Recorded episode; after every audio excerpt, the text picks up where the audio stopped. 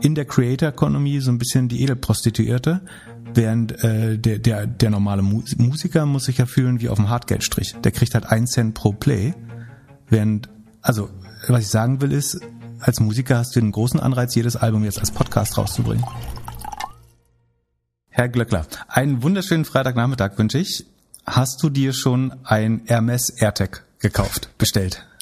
Äh, ich spare noch soll das vielleicht die letzte Folge sein, die öffentlich für alle ist und ab nächster Woche machen wir Apple Podcast Subscriptions, ja, du, damit du ich dafür ansparen kann? Genau, also erklärst uns auf jeden Fall noch, äh, was, was Apple alles Tolles, Tolles Neues wieder erfunden hat. Aber der, der MS AirTag äh, Schlüsselanhänger ist äh, ganz weit vorne. Ich habe überlegt, ob das, äh, ob vielleicht dadurch eine neue Generation mit der Marke Hermes äh, in, in Berührung kommt und das sich positiv auf die, die Aktie auswirken könnte. Und dann habe ich gesehen, die sind schon 110 Milliarden wert. Hättest du das geschätzt? Luxus, Luxus lohnt sich. Mit geschmacklosen Gürteln und Seidentüchern, äh, was machen die noch? Ach so, äh, Kelly und Birkenbeck. Sehr gesunde Marge. Aber ich hätte nicht geschätzt, dass sie äh, schon 110 Milliarden wert sind. Und be be bewertet, warte, lass mich mal gucken. Äh, das Multiple ist auch total crazy. Warte, 17 mal Umsatz, 80 mal Gewinn.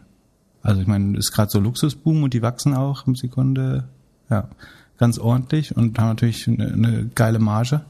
Aber war, war ich überrascht, äh, wie teuer das äh, schon ist. Dazu habe ich eine witzige Geschichte. Auf geht's. Und zwar hat äh, am Anfang im Studium hat sich äh, jemand, der vielleicht auch diesen Podcast jetzt hört, war das erste Mal bei jemandem, mit dem den Anzug machen konnte. Und der konnte sozusagen Anzug, Schuhe und Gürtel. Dieser Junge war vorher drei, vier, fünf Wochen auf der Uni und hat dort gesehen, dass es so ein paar Leute gab, die so Gürtel mit so einem Haar hatten. Und dann hat er dort gefragt, äh, entschuldigen Sie mir, könnten Sie mir auch so, ein, so einen Gürtel mit so einem Haar herstellen? Da, äh, ja, da hat er und ich auch, haben dann das erste Mal gelernt, wie teuer so ein Gürtel mit so einem Haar ist. Verstehe. Ich habe mir schon gedacht, dass der kleine Junge eigentlich du bist. Nee, ich war es nicht. Was kosten die? 700 Euro oder so, oder? Ich weiß es nicht aus dem Kopf. Ja, möglich. Äh, also, 70 Prozent Rohmarge übrigens. Also Wareneinsatz ist, ist ein Drittel mit, mit Vertrieb und allem schon. Ja. Ganz, ganz ordentlich. Und im besten Fall hast du es dein Leben lang. Also vielleicht macht es doch mehr Sinn, als einen einfachen Gürtel zu kaufen. Aber das finde ich selbst für Apple ein bisschen abgehoben, warum der scheiß Schlüsselanhänger jetzt unbedingt, naja, das erklärst du uns nachher nochmal. Und äh, andere Frage, haben wir jetzt deinen Lieblingskanzlerkandidaten oder deine Lieblingskanzlerkandidatin seit dieser Woche? Ja, also ich, ich, muss sagen, die Grünen haben es besser im Griff als die ein oder andere Partei, würde ich so sagen. Und ich bin ja so der urbane junge Familientyp. Und da bleibt eigentlich keine andere Wahl, als eine Partei zu wählen, die mehr oder minder vielleicht das Leben in der Stadt für junge Familien ein bisschen angenehmer macht. Ja, als ich die Ergebnisse gehört habe, wollte ich eine wilde Prediction machen, dass äh, die Grünen jetzt stärkste Partei äh, werden. Und dann kam es war einen Tag später schon in der RTL äh, Forsa-Umfrage raus, dass sie 28 Prozent vorne liegen. Das heißt, sehr wahrscheinlich bekommen wir eine grüne Kanzlerin. Und wahrscheinlich äh, schwarz-grün. Was ich interessant finde, wäre dann das äh, Kabinett. Also wer, wer kriegt dann die Ministerposten? Ja. Da, dabei, ist, dabei ist mir aufgefallen, ich kenne gar nicht so viele grüne Politiker. Aber irgendwie Nuripur könnte Außenminister werden vielleicht. Äh, Omid Nuripur. Hofreiter, äh, Soziales, Arbeit und Soziales vielleicht. Weil Innenminister eher nicht so. Die Innenminister wird die CDU auch haben wollen, oder die CSU. Genau, Söder wird dann Innen, Innenminister. Ähm, ich meine, das Problem ist aber, ich glaube, dass dadurch, dass Laschet es jetzt wird, was machen die Ordnungsfanatiker? Die werden jetzt so im besten Fall noch FDP wählen, aber ich glaube, viele davon werden noch zur AfD ab. Also, wobei die wollen ja auch, die wollen ja eigentlich auch angeblich Freiheit und weniger Masken und weniger Ordnung. Äh, sozusagen der Erzkonservative hat jetzt ein bisschen ein Problem glaube ich, gerade was der wählen soll. Das ist noch unklar. Umso wichtiger, dass man dann äh, Grün wählt, damit äh, die nicht so viel ähm, Einfluss bekommt, die andere Seite äh, der Koalition. Was ich nochmal spannend finde, ist, was die Politiker alles so und Politikerinnen alles so für Nebenjobs haben. Und da finde ich, also ähnlich wie wenn man Mitarbeiter hat oder so, möchte man ja hauptsächlich eigentlich, dass die Person einen Job macht. Und da ist CSU mit 50 Prozent, ganz weit vorne, äh, FDP sogar noch weiter, 53 Prozent der Leute und die Grünen mit 13 Prozent diejenigen, die sich am meisten um Politik kümmern. Das ist für mich oder am wenigsten arbeiten, je nachdem, wie man das sehen möchte. oder so, aber äh, das ist für mich auf jeden Fall auch ein ein gutes Argument. Ja, ist mh, hm, zweischneidig. Äh, Wenn es danach geht, würdest du ja nur Kevin Kühnertz oder so in, in die Politikerkaste reinbekommen. Wenn du da sagst, jeder Rechtsanwalt, jeder Berater, jeder, ähm, keine Ahnung, Industrielle, den schließe ich jetzt aus oder sagen, den, der sollte nicht im Bundestag sitzen, ist dann auch kompliziert, weil dann hast du nur Berufspolitiker. Ähm, auch kompliziert. Aber das sollte so transparent wie möglich sein. Äh, da bin ich auf jeden Fall bei dir. Und dann hätte ich noch eine Frage. Du bist ja so ein Lobbyfreund, also Lobby-Control-Freund. Mhm. Mal angenommen, wir bekommen eine grüne Bundeskanzlerin und ihr Mann macht Corporate Affairs bei der Deutschen Post DHL Group.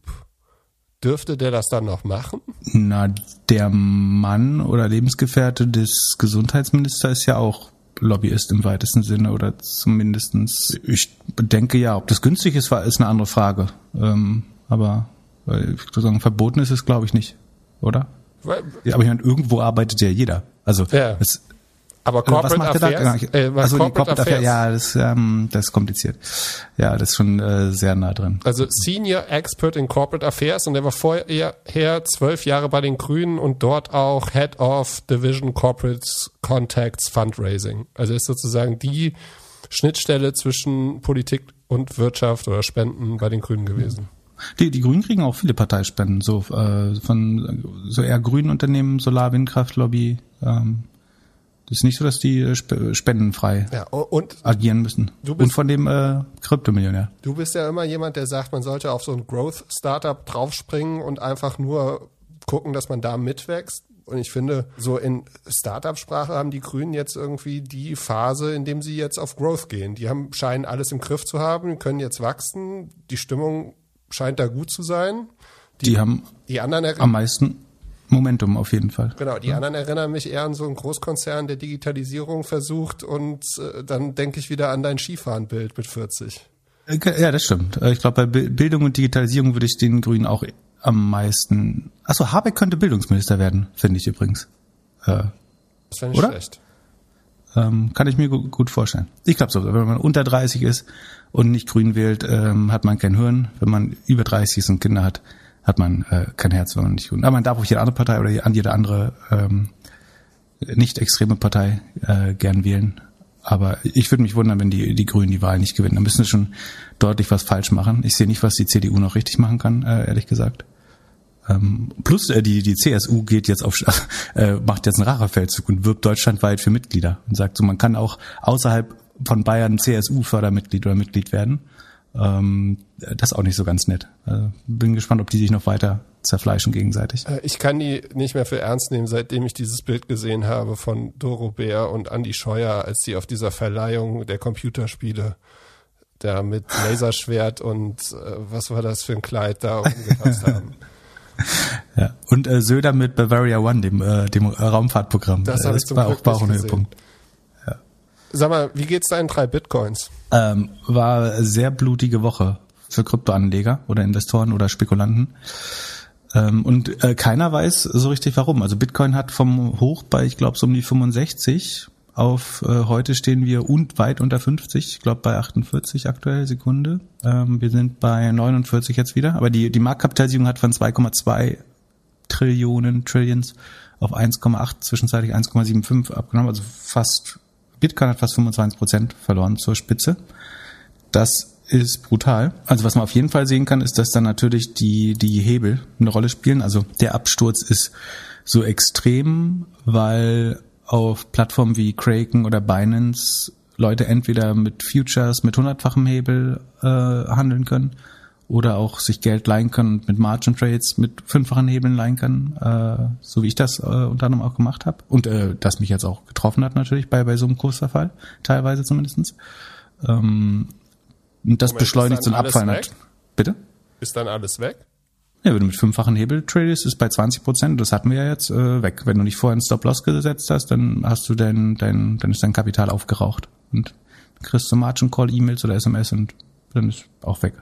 Genau, das ist auf jeden Fall passiert und das beschleunigt das dann sehr stark. Also hast, wenn du Verluste hast, dann äh, oft bist du sehr schnell im Zweistelligen und das ist, glaube ich, unter anderem den, den Margin Trades oder den, dem Handel mit Hebel geschuldet. Und das Problem ist natürlich so ein bisschen, dass ist bei den Kryptos meiner Meinung nach nicht so einen richtigen Boden gibt. Ne? Bei einer Aktie ist es immer so, dass irgendwann gibt es so einen Rock Bottom, also sagen wir mal eine, eine Deutsche Bank oder ein VW oder ein Bayer, wenn die auf einem KGV von 6, 7, 8 stehen, so dann greift halt irgendjemand zu und sagt, so billig bekomme ich die nie wieder. Einfach weil, weil Gewinne und Dividenden die, die Aktien absichern. Aber da die, die Cryptocurrencies ja keinen Wert in sich haben, ähm, gibt es da nicht so einen, so einen inneren Wert oder Boden, der oder so, da gibt es ein paar technische Unterstützungslinien sicherlich, wo irgendwelche großen Kauf, Kauforders liegen, die das bremsen können.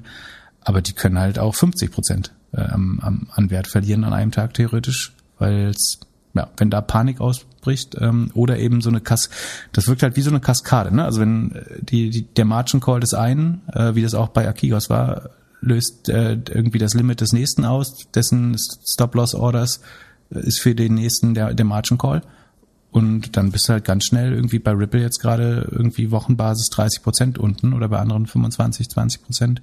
Äh, Doge ist ganz stark runtergekommen. Diese Save Moon äh, Coin äh, hat wieder krass verloren und das äh, geht dann teilweise ganz schnell. Und aber niemand weiß richtig, wo es angefangen hat. Es könnte so Enttäuschung vom äh, Coinbase IPO gewesen sein, über das wir bestimmt gleich kurz reden. Es könnte, vielleicht haben auch Leute ausgecasht äh, beim Coin, also die Leute, die Aktien verkauft haben, dass die auch äh, Coins verkauft haben. Es könnte sein, heute oder gestern kam die Meldung, dass in der Türkei mal wieder einer der größten äh, Kryptobörsen mit 400.000 Nutzern, da ist äh, der CEO, äh, hat das Weite gesucht und keiner kommt mehr an sein Geld ran. Gerade das ist der, der, der ähm, Vertrauenswürdigkeit der Branche nicht zuträglich, äh, sowas. Moment, ist abgehauen?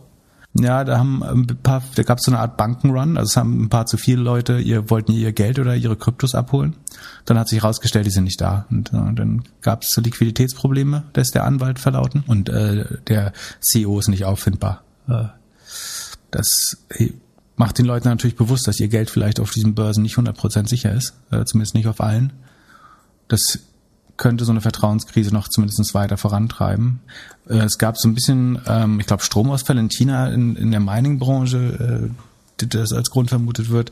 Dann die ähm, Kapitalertragssteuererhöhung, alle möglichen Gründe, aber eigentlich scheint eher eine Kombination aus allem zu sein und dann die Verstärkung durch die großen Hebel, die ja teilweise auf den Coins lagen, durch, durch die starken Anstiege der letzten Tage und Wochen. Und du hast Coinbase am ersten Tag mehr oder minder gekauft, hattest ja eine Order reingesetzt. Dann kam auf Twitter so ein Bild auf, dass sehr viele der Investoren und Mitarbeiter sehr früh Anteile verkauft haben.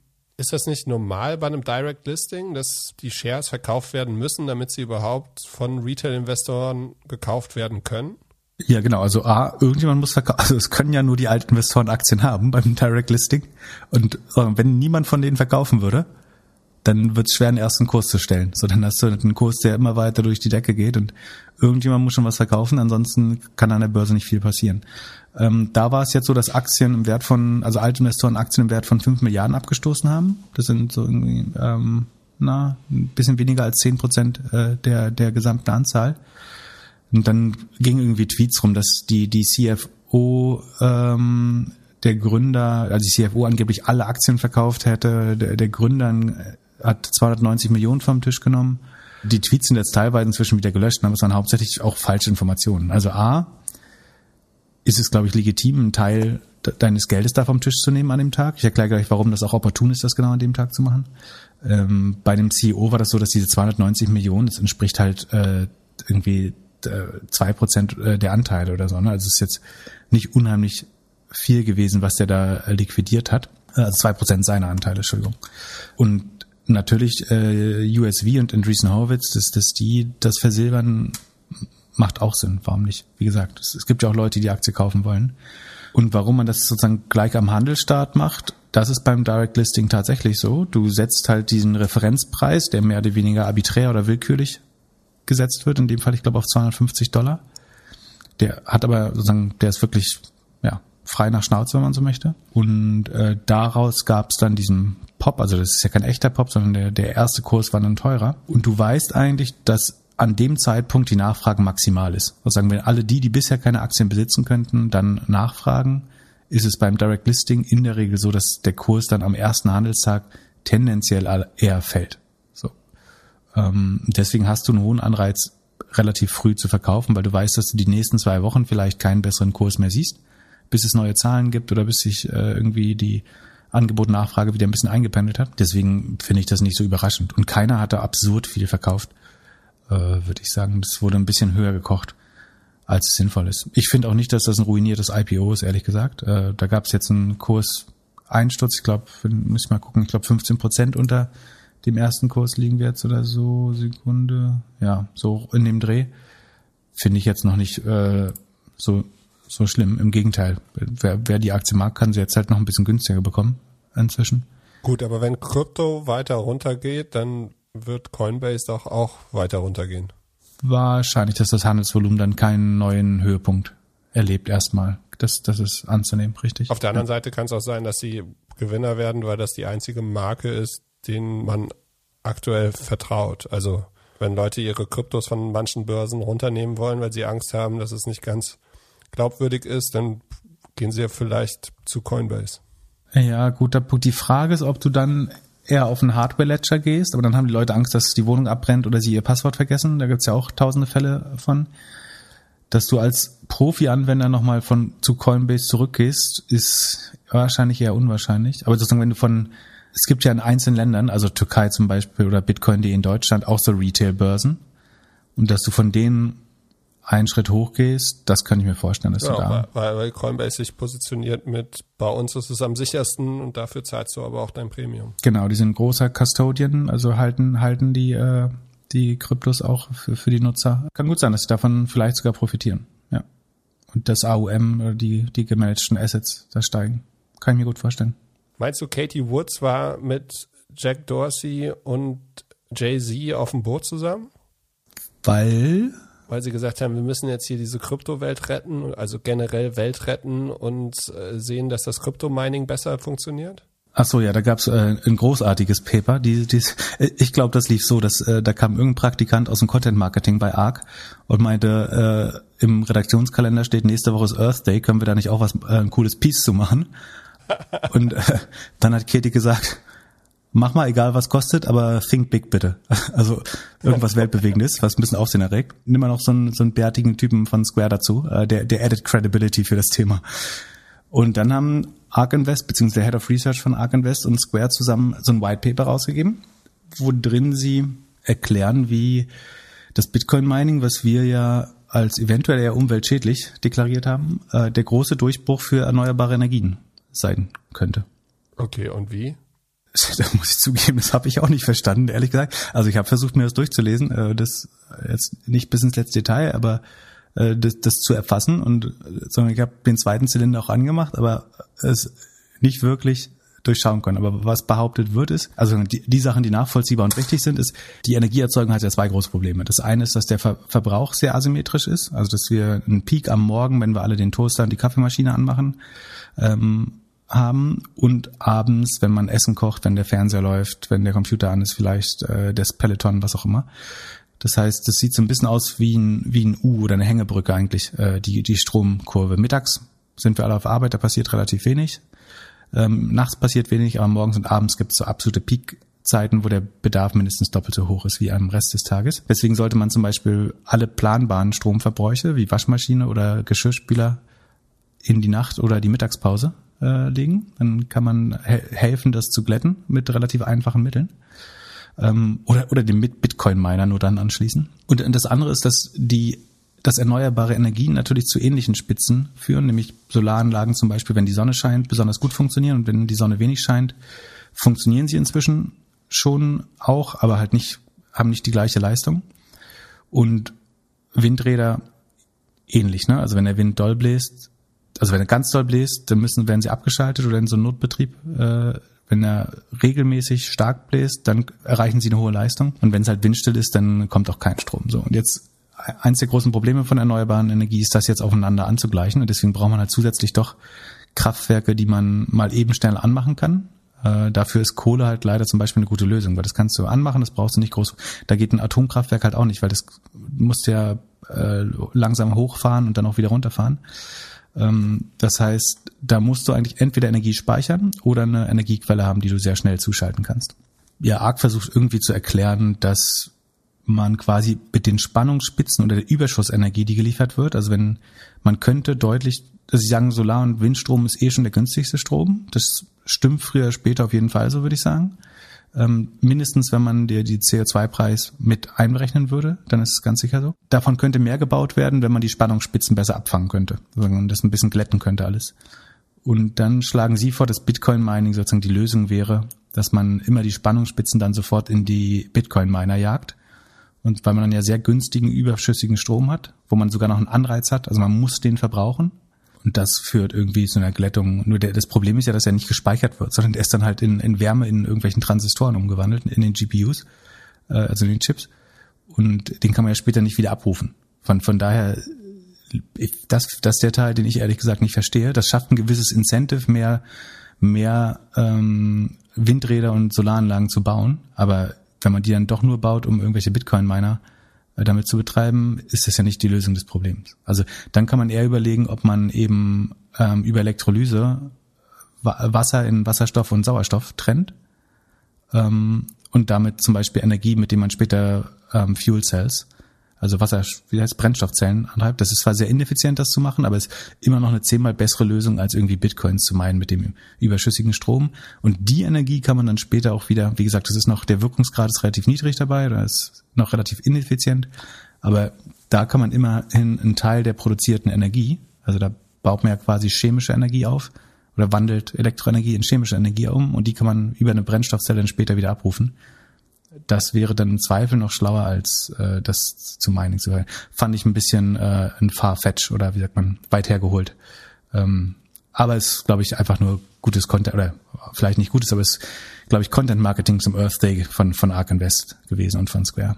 Ja, Welt retten wollte irgendwie letzte Woche jeder. Ich habe auch gestern noch mal kurz auf die Apple-Seite geguckt, um, um zu schauen, was sie jetzt alles da vorgestellt haben. Und das erste, was ich sehe, ist auch Carbon Neutral 2030, wir retten jetzt die Welt. Also selbst vor den Produkten, wo man sagen würde, okay, das ist der sichtbare Bereich, da will man doch jetzt eigentlich iPhones verkaufen. Ja, ähm, die bauen jetzt irgendwie, die, die Hüllen sind alle recycelbar, ne? Und äh, die Batterien sind aus recyceltem Material, glaube ich. Und warum nur bis 30? Wofür brauchen die noch mehr Zeit, Apple? Die können das doch schneller schaffen eigentlich ja, also sie wollen wahrscheinlich grüner sich anhören, als sie sind und machen dort Schritt für Schritt. Was schon interessant ist, ist, dass Tim Cook dort jemand eingestellt hat seit 2013, die wirklich so Nachhaltigkeitsofficer dort ist. Also der scheint es schon irgendwie ernster zu nehmen als ein paar andere Unternehmen. Aber das hat doch jede Firma, oder? Ja. Also anders kannst du es ja gar nicht machen. Schon, aber die Chefin der US-Umweltbehörde einzustellen, ist schon mal eine Ansage. Ach so, das High Profile. Ja. Genau, und das irgendwie äh, nicht dieses Jahr, sondern 2013. Gibt auf jeden Fall schon mal eine gewisse Glaubwürdigkeit. Eigentlich hatte man ja immer gedacht, dass so, ja, der äh, Sustainable Officer eher so, dass der Job ist, den man dann macht, wenn man keinen anderen Job mehr oben im Board bekommt. Ja. Aber hätten Sie dann nicht äh, mehr Gas geben müssen und äh, regulieren, dass ab dann Produkte verboten werden, die nicht mehr sustainable sind? Was meinst du damit? Na, dass, dass du sagst, äh, wir, wir sorgen dafür, dass unsere Produkte als erstes 100% äh, sustainable sind und dann schieben wir Regulierungen an, dass äh, nur noch solche Handys verkauft werden dürfen. Ab Jahr X. Da, das war, wo man normalerweise jemand einstellen würde, würde ich behaupten. Aber. So, aber erzähl uns mal, was wir, was wir alle verpasst haben. Aber du hast ja bestimmt gebankt vor dem Apple-Event äh, gesessen. Ich habe es nur mit einem Ohr gehört, weil ich währenddessen gekocht habe, weil die zu so unchristlichen Zeiten äh, das senden. Ja, also äh, erstmal am Anfang wurde tatsächlich darüber gesprochen, dass sie jetzt die Welt retten. Und es ist ja schon spektakuläres äh, Filmchen, was sie da wieder gedreht haben. Man hat so ein bisschen das Gefühl, dass die, ja, die CEOs der großen Firmen, die diese Videos machen, eher Schauspieler mittlerweile geworden sind. Finde ich in der Corona-Zeit. Und am Anfang. Aber so richtig authentisch. Fandst du das authentisch? Ich finde, das wirkt doch alles sehr, äh, ich meine, es ist natürlich super schwer, das authentisch zu machen. Das äh, merken wir ja auch, aber die, diese gestellten Walks durch, durch ihren Park und äh, die, die großen Gesten dabei, ja, Kriegt man das nicht irgendwie ein bisschen natürlicher hin? Schon, wahrscheinlich. Wenn sie es noch zwei Jahre machen, kriegen sie es schon hin. Aber sowas hat halt auch unheimlich viel Planung. Und es macht, also sie schaffen es schon, dass man sich das komplett anguckt. Was, was denkst du, wie viele. Tage haben daran gearbeitet? Eine Woche. Also eine Woche haben die Leute, die da vor der Kamera sind, sich darauf konzentriert. Ja, glaube ich auch. Und, und das Ding wird, das wird organisiert, wahrscheinlich hat das drei Monate Vorlauf oder sowas. Also das ist halt so, also ich finde es, wir haben früher in der Uni haben wir diese Steve Jobs Vorträge uns angeguckt und daran gearbeitet, wie man vernünftig Vorträge macht. Apple ist da immer noch Nummer eins, auch ohne Steve Jobs, wie man Ich halt schon immer gefragt, was du an dieser Uni gemacht hast, aber jetzt kommt es endlich raus. Ja, und, und das ist schon, also das finde ich schon bemerkenswert. Aber gut, lass uns mal drüber sprechen, was alles gab. Also, ähm, die Familienkreditkarte, die ich letzte Woche haben wollte, machen sie mit Master oder Maestro? Mastercard? Nee, Mastercard. Ähm, funktioniert super wahrscheinlich in Amerika. In Europa wird sie wahrscheinlich nie geben. Dann haben sie eine Sache vorgestellt, die hätten wir, oder war ich mir relativ sicher, dass sie es nicht machen. Das AirTag über das du auch gesprochen hast, das ist tatsächlich so das, das Highlight, dass man für 450 Euro da so ein Hermes AirTag kaufen kann. Das kostet 450 Euro. Äh, Das günstige kostet irgendwas 200 irgendwas und dann gibt's das teure, das kostet 400. Okay, aber der, das AirTag selbst kostet 29, Genau, ne? aber das kommt halt äh, 35 ähm, und das kommt an, genau, kannst du in die Tasche und so machen und die haben halt wieder die ganzen Gadgets. Du musst mal erklären, was ein AirTag ist und was das kann. also manche mögen sich vielleicht dran erinnern, dass es mal eine Firma gab, die hieß Tile. T-I-L-E. Die haben einen USB-Chip, der ist so groß vielleicht wie ein 2-Euro-Stück und funktioniert mit Bluetooth und den kann man an ähm, seinen Schlüsselanhänger und so weiter machen und kann dann über sein Handy gucken, wo sich das Produkt befindet. Beispiel, man hat den Schlüssel versehentlich in der Jackentasche liegen lassen oder unterm Sofa oder sowas. Das Startup hat eine relativ gute Story von Crowdfunding bis Finanzierung. Selbst Bessemer Ventures ist da reingegangen. Also es sind 100, 110 Millionen Funding reingeflossen in den letzten Jahren. Die sind eigentlich jetzt nichts mehr wert. Also eigentlich habe ich mir gedacht, eigentlich müsste morgen Google bei denen klingeln und sagen, wir kaufen euch. Das hat ja auch nie funktioniert, weil es auf Bluetooth passiert. Das heißt, es musste immer irgendein Handy, das auch die Tile-App, also die letzte Version, die ich kannte, war, da musste halt immer ein Handy in der Nähe sein, wo auch die Tile-App drauf war. Ist, ist das jetzt GPS oder wieder nur Bluetooth oder wie funktioniert das, Ja. von, das von Apple jetzt? Ich habe tatsächlich, war ich mal als Berater gebucht für, eine, für einen Großkonzern, der das Ding kopiert hat. Und das krasseste ist halt dieses Bluetooth-Thema. Also du kriegst es halt nur mit Bluetooth. Also wenn du, äh, wenn du äh, beispielsweise im Garten bist und du suchst was im Schlafzimmer, dann findest du es nicht, wenn die Bluetooth-Verbindung nicht da ist. Und das ist halt das Killer-Feature bei Apple. Die sagen halt, über unsere Milliarde Telefone kannst du das nicht nur über dein Telefon orten, sondern weltweit. Das heißt, es wird verschlüsselt von allen Telefonen, aber dann, empfängt ja jedes, aber muss das nicht aufs Akku gehen? Dann heißt ja, jedes Telefon kommuniziert ständig mit irgendwelchen Dingen in der Umgebung. Ja, keine Ahnung, wie sie das, ob sie das smarter gelöst haben, aber äh, ich stelle mir das so vor, dass du es halt auf deinem Telefon hast und sehen kannst, okay, ich erreiche es, ich erreiche es und wenn du es halt nicht erreichst, kannst du es dann über die Find Me App, wo du halt auch dein MacBook, dein Telefon oder so gucken oder deine Partnerin, deinen Partner stalken kannst. Manche scheinen das ja zu machen, wenn, wenn sie keine Vertrauen mehr haben. Aber die, äh, also du kannst dann pushen, zeig mir, wo es ist. Und wenn jetzt zum Beispiel äh, du dein iPhone hast, kriegst du eine, kannst du, also scheint es zu funktionieren und ich werde erinnert, dass ich meine Hermes-Tasche bei dir liegen gelassen habe. Dann, dann funktioniert es ja sogar, wollte ich gerade sagen, mit verlorenem Gepäck und so. Genau. Weil vorher hat- mit Teil hat es überhaupt keinen Sinn gemacht, Genau. weil letztlich musst du auch hoffen, dass der Flughafenmitarbeiter in Ägypten die, die Tile-App auf seinem Handy hat, damit das theoretisch hätte funktionieren können. Genau, da, das ist für mich, also ist das ein Netzwerkeffekt? Da- Das ist ein äh, Netzwerkeffekt äh, tatsächlich. Das funktioniert äh, besser, je mehr Leute de, ein, iPhone haben. Ja, sehr gutes Beispiel. Genau, äh, ich hätte nicht gedacht, dass sie das Produkt rausbringen, aber mit der Geschichte, also das habe ich nicht gesehen, dass sie so weit denken würden. Sie sagen auch, dass sie es sicher machen und so. Es gibt dann auf Twitter so die ein oder andere Befürchtung, dass man jetzt jemanden verfolgen könnte, wenn man so ein Ding in die Handtasche von jemandem wirft. Ja klar, das ist doch der ganze. Sinn. Seiner Freundin, äh, guck mal, ein Hermes-Schlüsselanhänger, nur für dich. Du kannst, du kannst auch, äh, ein, äh, das habe ich gesehen, du kannst äh, eingravieren, so Emojis rauf, raufgravieren, so. Handschellen oder so. Äh, und dann schenkst du das deiner Freundin äh, als, als Schlüsselanhänger, Ich habe dir schon mal äh, beigebracht, wieso man die Sachen bei Apple eingravieren kann. Ne? damit es nicht geklaut wird. Nee, oder damit es nicht wiederverkauft wird? Genau. Ah ja. Ist das nachhaltig? Rettet man damit die Welt? Generell, das ist, glaube ich, das größte Konzept, was Apple nochmal umdrehen muss. Also die, das ganze, die ganzen Produkte zurücknehmen. Haben die es? Das hat Google aber zum Beispiel. Bei Google kannst du dein, äh, dein, dein altes Telefon in, in eine Pappbox legen, zurückschicken, wird äh, vernünftig entsorgt. Gibt's so ein, gibt's Ja. auch ein Startup, äh, ein relativ großes in den USA, die das äh, machen. Die äh, für, bieten viele inzwischen an. Ja, du kannst kannst- immer die Verpackung, selbst bei Kosmetik oder so, kannst die Verpackung in, äh, per Post zurückschicken und die werden dann fachgerecht entsorgt. Ja, Wenn du selber das nicht ich glaube, das kannst du bei Apple tatsächlich auch. Oder du kriegst sogar noch manchmal ein bisschen Geld dafür, für deine Sachen. Aber äh, zurück zu den Produkten. Also das kam, dann fand ich spektakulär, Tim Cook läuft an einem lila Flieder vorbei und zack wird das lila iPhone vorgestellt.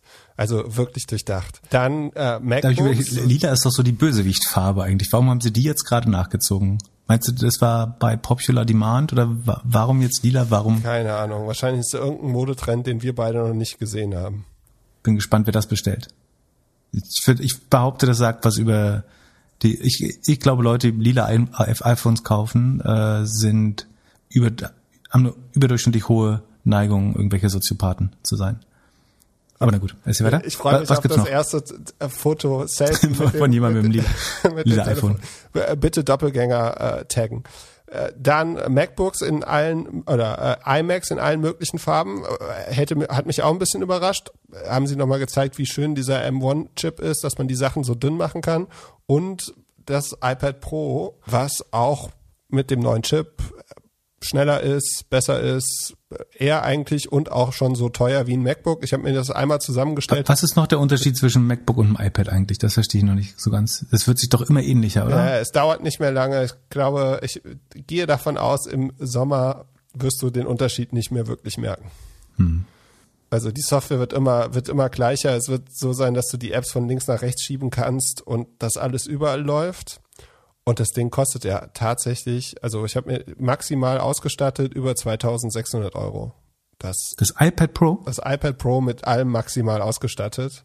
ich glaube, das letzte, was ich gekauft hat, hat 1350 gekostet oder so. Ja, das letzte, Aber jetzt brauche ich ein neues wieder, oder was? ja, äh, frage ich dich, bereust du es, dass du das alte gekauft hast? Wann hast du es gekauft? Ja, die, die geben dir halt jedes Mal das Gefühl, du hast das Falsche gekauft nach einem Jahr, oder? Oder nach zwei Jahren, oder wenn die Generationswechsel sind bei den verschiedenen Produkten. Du denkst halt immer so, na toll, jetzt habe ich nur noch das zweitgeilste. Und du kannst ja nicht dann, selbst wenn du es dir leisten könntest, du kannst ja nicht jedes Mal dann, ist ja auch, Meinst du, die haben das von der Automobilindustrie gelernt? ja, das habe ich neulich gelesen, dass Autos im Schnitt nur noch acht Jahre benutzt werden oder so. Also zumindestens den west westlichen Raum dann verlassen oder den, ja, den europäischen Raum. Wer macht Mein Drucker mein Drucker fängt grad- Ich habe einen Geisterdruck und mein Drucker, bin gespannt. Da kommt, kommt gerade, ich möchte ein lila iPhone. Lustig, ist eine Druckseite, auf die ich seit zwei Tagen warte, die nicht ging. Jetzt kommt die auf einmal raus. Das ist ein bisschen gruselig. Na gut, so. Das schneiden wir nicht raus. So, So, was gab's noch? ähm, ja, dann äh, Podcast. Welcome to the Podcast Business. Hätte ich auch nicht gedacht, da habe ich eine, eine interne Wette, die wir nicht verkündet haben, in dem es zum Glück auch keinen Wetteinsatz gab, habe ich verloren. Was, was habe ich gewettet? Ich erinnere mich gar nicht, wann war das? Na, du hast mir einen Link weitergeschickt, ein paar Stunden vor dem Event und meintest, angeblich wird Apple Podcast Subscription anbieten, also Premium Subscription. Das bedeutet, liebe Hörer, heute ist das letzte Mal, dass ihr diesen Podcast kostenlos hören könnt. Ab nächster Woche könnt ihr uns nur noch über Apple Music, äh, Apple Podcast hören. Und okay, äh, Pip spricht mir nicht dazwischen, also gehe ich davon aus, wir machen das. Nein, Spaß beiseite. Nein, die, die, dieser Podcast wird bezahlt von unseren Egos. Es geht, wir, du- durch nichts lassen wir unsere Reichweite begrenzen. Auch, auch nicht, auch nicht profane Dinge wie Geld. Auf jeden Fall. Ab Mai können Podcaster über Apple Podcasts Abos abschließen, beziehungsweise Abos verkaufen. Das bedeutet, man, anstatt jetzt Subscribe als Nutzer auf, auf Apple Podcast, auf der App zu drücken, kann man halt auch sagen, ich schließe das Abo ab. Und dann funktioniert das so ein bisschen oder eigentlich genauso wie ein In-App-Purchase oder ein App-Abo, das man vom iPhone so kennt. Das heißt, die Take Rate ist auch 30 Prozent im ersten Jahr Genau. und dann danach 15 Prozent. Genau, aber, aber das Interessante ist, ich habe gedacht, das wäre, wenn wir jetzt morgen damit anfangen würden, dann hätten wir ein Jahr 30 Prozent Take Rate, die wir abgeben müssen. und danach 15. Es ist nicht so. Es ist noch smarter, also noch smarter für Apple, wenn die Hörerin, der Hörer ein Jahr dann äh, im Abo ist, dann Wollen wir einen Trick machen? Pass auf, ah, wir machen, wir machen jetzt ein 19 Cent Abo oder was immer der Minimumbetrag ist. Um 50. die 30 Prozent. Bitte? 50 Cent im Monat. Ja, das kann man fast überlegen. Das, das kann man sich, weil, verstehst du, dann nehmen wir darauf 30 Prozent. Äh, das ist dann nur minimal. Und sobald wir, sobald wir im 15 Prozent Tier sind, mit der Mehrheit, der, mit der größten Kohorte, dann, dann ziehen wir es hoch auf 9 Euro. So, so optimierst du Steuern, oder? Du musst ja entweder, du musst ja irgendeinen Anreiz haben. Entweder musst du zusätzliche Episoden haben, oder du sagst, ansonsten gibt's das gar nicht mehr. Oder ähm, du lässt die Werbung weg. Aber dann müssten wir erst anfangen, Werbung zu machen. Ja, also genau. Es gibt verschiedene Möglichkeiten, die wir machen können. Wir könnten Werbung rauslassen. Wir könnten Deep Dives oder spezielle Episoden machen, in Wir, denen wir suchen Sponsoren, die uns sponsoren, dass wir sie rauslassen können in Zukunft. Genau. Bitte, bitte melden. dann äh, wir könnten Fragen beantworten. Man könnte auch, äh, als Beispiel wird auch gesagt, dass man alte Episoden zeigen könnte. Man könnte, wir wir könnten früher senden, also wir könnten bei Apple sagen, hier einen Tag vorher oder zwei. Oder, das wäre wahrscheinlich das Interessanteste, aber damit würden wir uns wahrscheinlich selbst ins eigene Fleisch schneiden, äh, Uncut-Episoden. Also man könnte Da- Das halte ich für nicht. Obwohl wir, also doch, Moment, also innerhalb der Episode schneiden wir ja nicht so viel. Wir dürfen nur die Vor- und Nachgespräche, äh, die, die wir auf keinen Fall Ja, sehen. was wir wahrscheinlich echt machen könnten, ist für 100 Euro im Monat die Vorgespräche von Mittwochs aufnehmen. Ja. 100 Euro. Andere Services, die das aktuell anbieten, sind eher so 5 bis 15 Prozent. Jetzt Substack äh, für Newsletter 10 Prozent. Der Unterschied bei Substack ist, du kriegst die E-Mail-Adressen und du siehst, wer kauft. Und ich habe das Gefühl, dass das schon, also auf jeden Fall als Podcast-Host ist das schon irgendwie was wert. Als Kunde sehe ich natürlich den Vorteil, dass keiner meine Adresse oder meine E-Mail oder so hat. Ich glaube, ich glaube, die 15 Prozent sind fast fair, weil ich meine, du hast ja auch sonst Payment-Gebühren und äh, irgendwie Kreditkarten laufen ab und so. Und das ist alles über Apple wahrscheinlich smoother. Also das ist es wahrscheinlich wert. Das größere Problem ist das, was du gerade gesagt hast, dass dir der Kunde halt oder der der der Hörer, siehst du jetzt sagt man schon Kunde, ähm, dass die, die, die Hörer halt nicht gehören, im, also sagen, dass sie nicht erreichbar sind. Äh, das ist schon das größte Problem. Was mich am meisten freut, ist, dass jetzt ein bisschen mehr Druck, noch mehr Druck auf dem Podcastmarkt ist. Weil man hat ja immer davon aus, also Apple hat ja angefangen mit Podcasts vor 15, 16 Jahren. So, die, die haben, äh, jeder hat gedacht, die, das bringt nicht genug Umsatz, das ist nicht spannend genug. Spotify hat sich auch ein bisschen, glaube ich, ausgeruht, weil sie gesagt haben, hey, Apple gibt da gar nicht so viel Gas. Und ich glaube schon, dass es jetzt, also ich habe das Gefühl, der Apple-Subscriber ist ähnlich wie iOS und Android ein bisschen mehr wert als der Spotify und so weiter Subscriber. Wir gucken uns und auch alle anderen gucken sich eher die Charts an auf Apple. Und es kann schon jetzt interessant werden, wer was macht. Man konnte heute lesen, äh, danke Jan für den Link, dass Spotify auch weiter, also das gleiche irgendwie in den kommenden Wochen anbieten wird. Wahrscheinlich günstiger. Und ich könnte mir vorstellen, dass du auch von so von der Usability irgendwie ein anderes Gefühl hast, Geld auszugeben auf Spotify. Weil auf Spotify zahlst du schon einmal. Also so die Frage, ich habe so ja, ähnlich, wenn ich äh, auf Amazon Prime was gucke und man kann, also ich habe irgendwie eine Hürde, dort nochmal Geld auszugeben für einen Film, der dann noch was extra kostet. Ja, was übrigens, glaube ich, nicht so einfach wird. Die, die UX ist ja so, du klickst schnell Subscribe und dann ist alles gut. Das wird nach deutschem Verbraucherschutz, glaube ich, nicht ganz so einfach, ne? Sondern das muss dann kostenpflichtig abonnieren oder so heißen. Das ist nicht so seamless, wie, wie Apple das gern demonstrieren möchte, glaube ich. Also da, wie sie es präsentieren, ist ja eher so, du siehst da deine Lieblingsgesichter und klickst dann schnell Subscribe und das fühlt sich mehr nach Unterstützen an als nach Bezahlen. Das wird, glaube ich, in Deutschland nicht ganz so einfach, sondern es muss dann wirklich kostenpflichtiges Abo abschließen oder so heißen. Bin gespannt, wie sie das lösen. Auf der anderen Seite für einen Endkunde ist es super, weil du hast dann in, in deiner App oder in deinem Apple-Account siehst du alle deine Abos. Das finde ich als Endkunde finde ich es ganz angenehm. Ich meine, wa- was aus Apple-Sicht, glaube ich, Sinn macht, ist, dass du hast diese Plattform gebaut und es verdienen darauf Leute Geld, äh, seien es irgendwie Podcast-Agenturen, Podcast-Studios, Podcaster, die sich selber vermarkten. Dass du daran nicht mitverdienst, ist dann ver verstehe ich, dass einen das juckt. Also dass man dann sagt, wir, wir erlauben den Nutzern jetzt das rauszuschneiden und dann, was schlau wäre, wenn sie äh, die Werbung unskippable machen. Also im Moment hatte Apple ja einen großen Anreiz zu sagen, wir machen das Skippen so einfach wie möglich, weil wir verdienen ja eh nichts an den, äh, an den Werbeeinnahmen in Podcasts. Und jetzt hätten sie eigentlich einen Anreiz, es so nervig wie möglich zu machen, die Werbung, damit man bezahlt, um sie loszuwerden, oder? Ja, oder da, oh, vielleicht gehen sie da auch noch in den Werbemarkt. Hm. Prediction von dir hätte ich gerne. Also Dienstleistungen haben letztes Jahr 54 Milliarden ausgemacht. Das sind Apps, Musik und Videostreaming mhm. bei Apple. Glaubst du, Podcasts macht in den nächsten zwei, drei Jahren da irgendwie eine Milliarde? Der Markt ist ja locker. Milliarde locker, locker. Ich, ich glaube, das, also es gibt ja zwei Dinge, die neu sind. Einmal die Podcast-Subscriptions und dann, dass im App Store jetzt mehr Werbung kommt, äh, also eine zweite Anzeige. Das wird das Service Revenue nochmal richtig treiben, ja. Äh, und ich meine, langfristig wird oder mittelfristig wird das Service Revenue 100% des EBIT sein. Im Moment ist es so, die Run Rate ist 60 Milliarden im Jahr. Also wenn man jetzt auf dem letzten Quartal rechnen würde, du hast die Jahreszahl, die auch korrekt ist, äh, gesagt. Ähm, und das EBIT ist 85, das ist nicht mehr weit auseinander. Und kannst eigentlich sagen, dass das Hardware-Geschäft bezahlt alle Kosten und äh, das Service Revenue ist halt dann 100% EBIT, wenn man so will.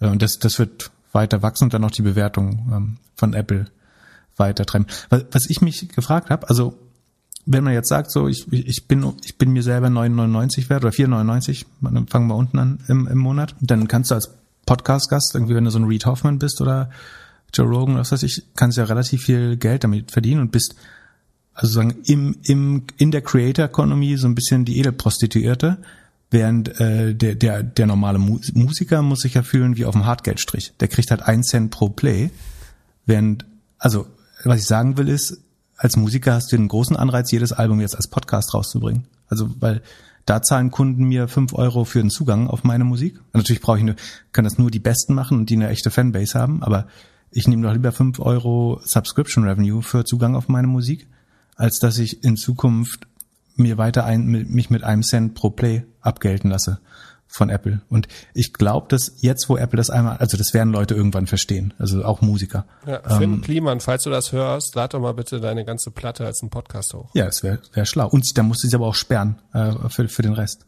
Das ja, aber wie funktioniert also, das mit den Rechten? Was macht dann das Label? Ja, das musst du halt loswerden. Und äh, da, darauf wollte ich nämlich äh, hinaus, dass jetzt, wo Apple einmal damit angefangen hat, und ich habe ja letztes Mal schon gesagt, dass ich glaube, dass sie die Musikindustrie eh end-to-end mit diesem, wie ist das, United Artists nicht, sondern United Labels, United Studios? Keine Ahnung. Masters.